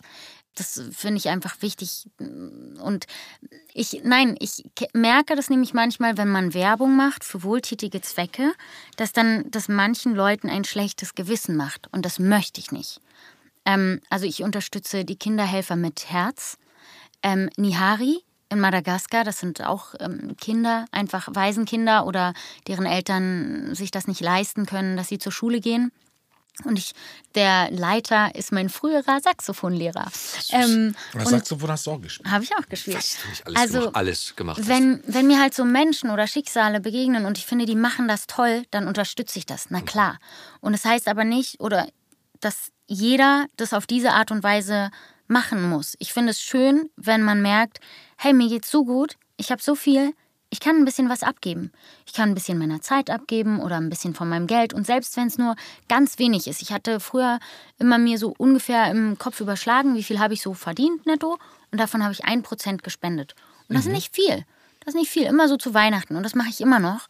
Ähm, und da gucke ich mir immer was an. Und ich finde halt, so in der Blüte des Lebens kommt man ganz gut klar. Aber so Kinder und, und ältere Menschen liegen mir einfach am Herzen, weil ich finde, irgendwie geht das auch wie so ein Kreislauf und ich finde, Kinder und ältere Menschen sind sich irgendwie auch voll ähnlich und irgendwie kann man da auch zurückgeben. Und deshalb unterstütze ich auch noch IVQS, die setzen sich ein für Künstler in Altersarmut, die vielleicht auch nicht so gut vorgesorgt haben. und sehr ja, schön. vielleicht, ähm, Ja, das sind auch Karma-Punkte. Yes. Außerdem. Kommt außerdem. wieder zurück. Äh, äh, Künstler, sehr schön. Künstler, Altersarmut für, für Schauspieler oder für, für Künstler im Allgemeinen. Beides, ja. Und was ich toll finde an denen, die sind noch recht jung, auch wenn sich das jetzt komisch anhört, aber die überlegen sich so Maßnahmen wie zum Beispiel Workshops, wo sie dann Künstlern beibringen, wie geht das denn mit der Altersvorsorge? Und vielleicht auch Künstler, bei denen es schon zu spät ist, denen mal so, ein, so eine kreative Reise oder so ermöglichen wo die überlegen können, okay, was kann ich jetzt aus der Situation, wo ich gerade bin, machen und aber auf der anderen Seite auch einen Künstler früh genug an die Hand nehmen und sagen, hey, wie geht das denn? Wie geht das denn vorzusorgen? Also könnte auch eigentlich sein, äh, helfen, wie sorge ich als Selbstständiger für meine Altersvorsorge vor? Ne? Also dass es einfach so, da so ein bisschen das Wissen angereichert wird und die Leute darauf vorbereitet werden. Und das finde ich super. Sehr Es schöne gibt ja Einstellung. manchmal auch diese, tä diese tägliche gute Tat. Ne? Jeden Tag eine Kleinigkeit. So. Und ob es nur mal irgendwas, einen Müll aufheben und in die, oder eine Flasche mitnehmen oder es ist auf jeden Fall, es kann ja einen großen Einfluss haben. Ne? Also die Flasche, die man wegnimmt und äh, die dann nicht zu Bruch geht und an der sich kein Hund dann verletzt und verblutet. Oder Kind oder oder Kind oder oder äh, ist ja dann schon echt viel oder kann ja sehr viel ähm, bewirken, so der Butterfly-Effekt.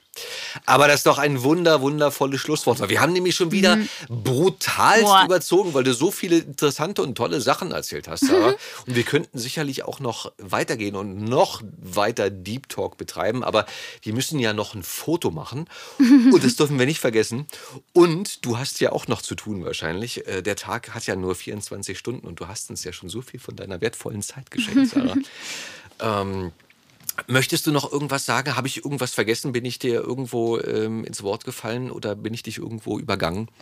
Nein. Nee, also ich, äh, ey, Kompliment an euch, dass ihr irgendwie auch das so rauskitzelt, dass da so, ja, auch andere Sachen als in den normalen Interviews, oder normalen Interviews, das ist schon normal, aber dass ihr Sachen rauskitzelt, die ich vielleicht so noch nie erzählt habe. Das ist schön. Dankeschön. Dankeschön. Sarah. Freuen wir uns Danke. äh, sehr. Das ist uns ein, ein Ansinn, nicht weil wir sensationsgeil sind, sondern weil wir uns, weil wir natürlich äh, Interesse, Interesse haben, weil wir interessiert sind an, an, an dir und an den Kollegen und Kolleginnen, ähm, was da so zu erzählen ist. Und es ist ja immer wert, was zu erzählen.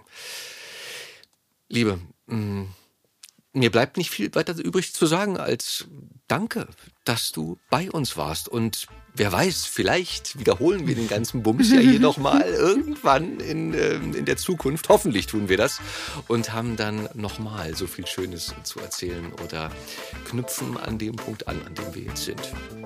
Voll gern. Denn du hast uns bestimmt nicht alles erzählt. Nicht alles von Sarah, alles.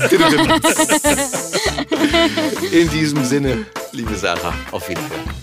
Tschüss. Ciao. Das war die Stimme dahinter. Die Stimme dahinter. Moderiert von Fabian Oskar Wien. Produziert von Effendi Audio Solutions.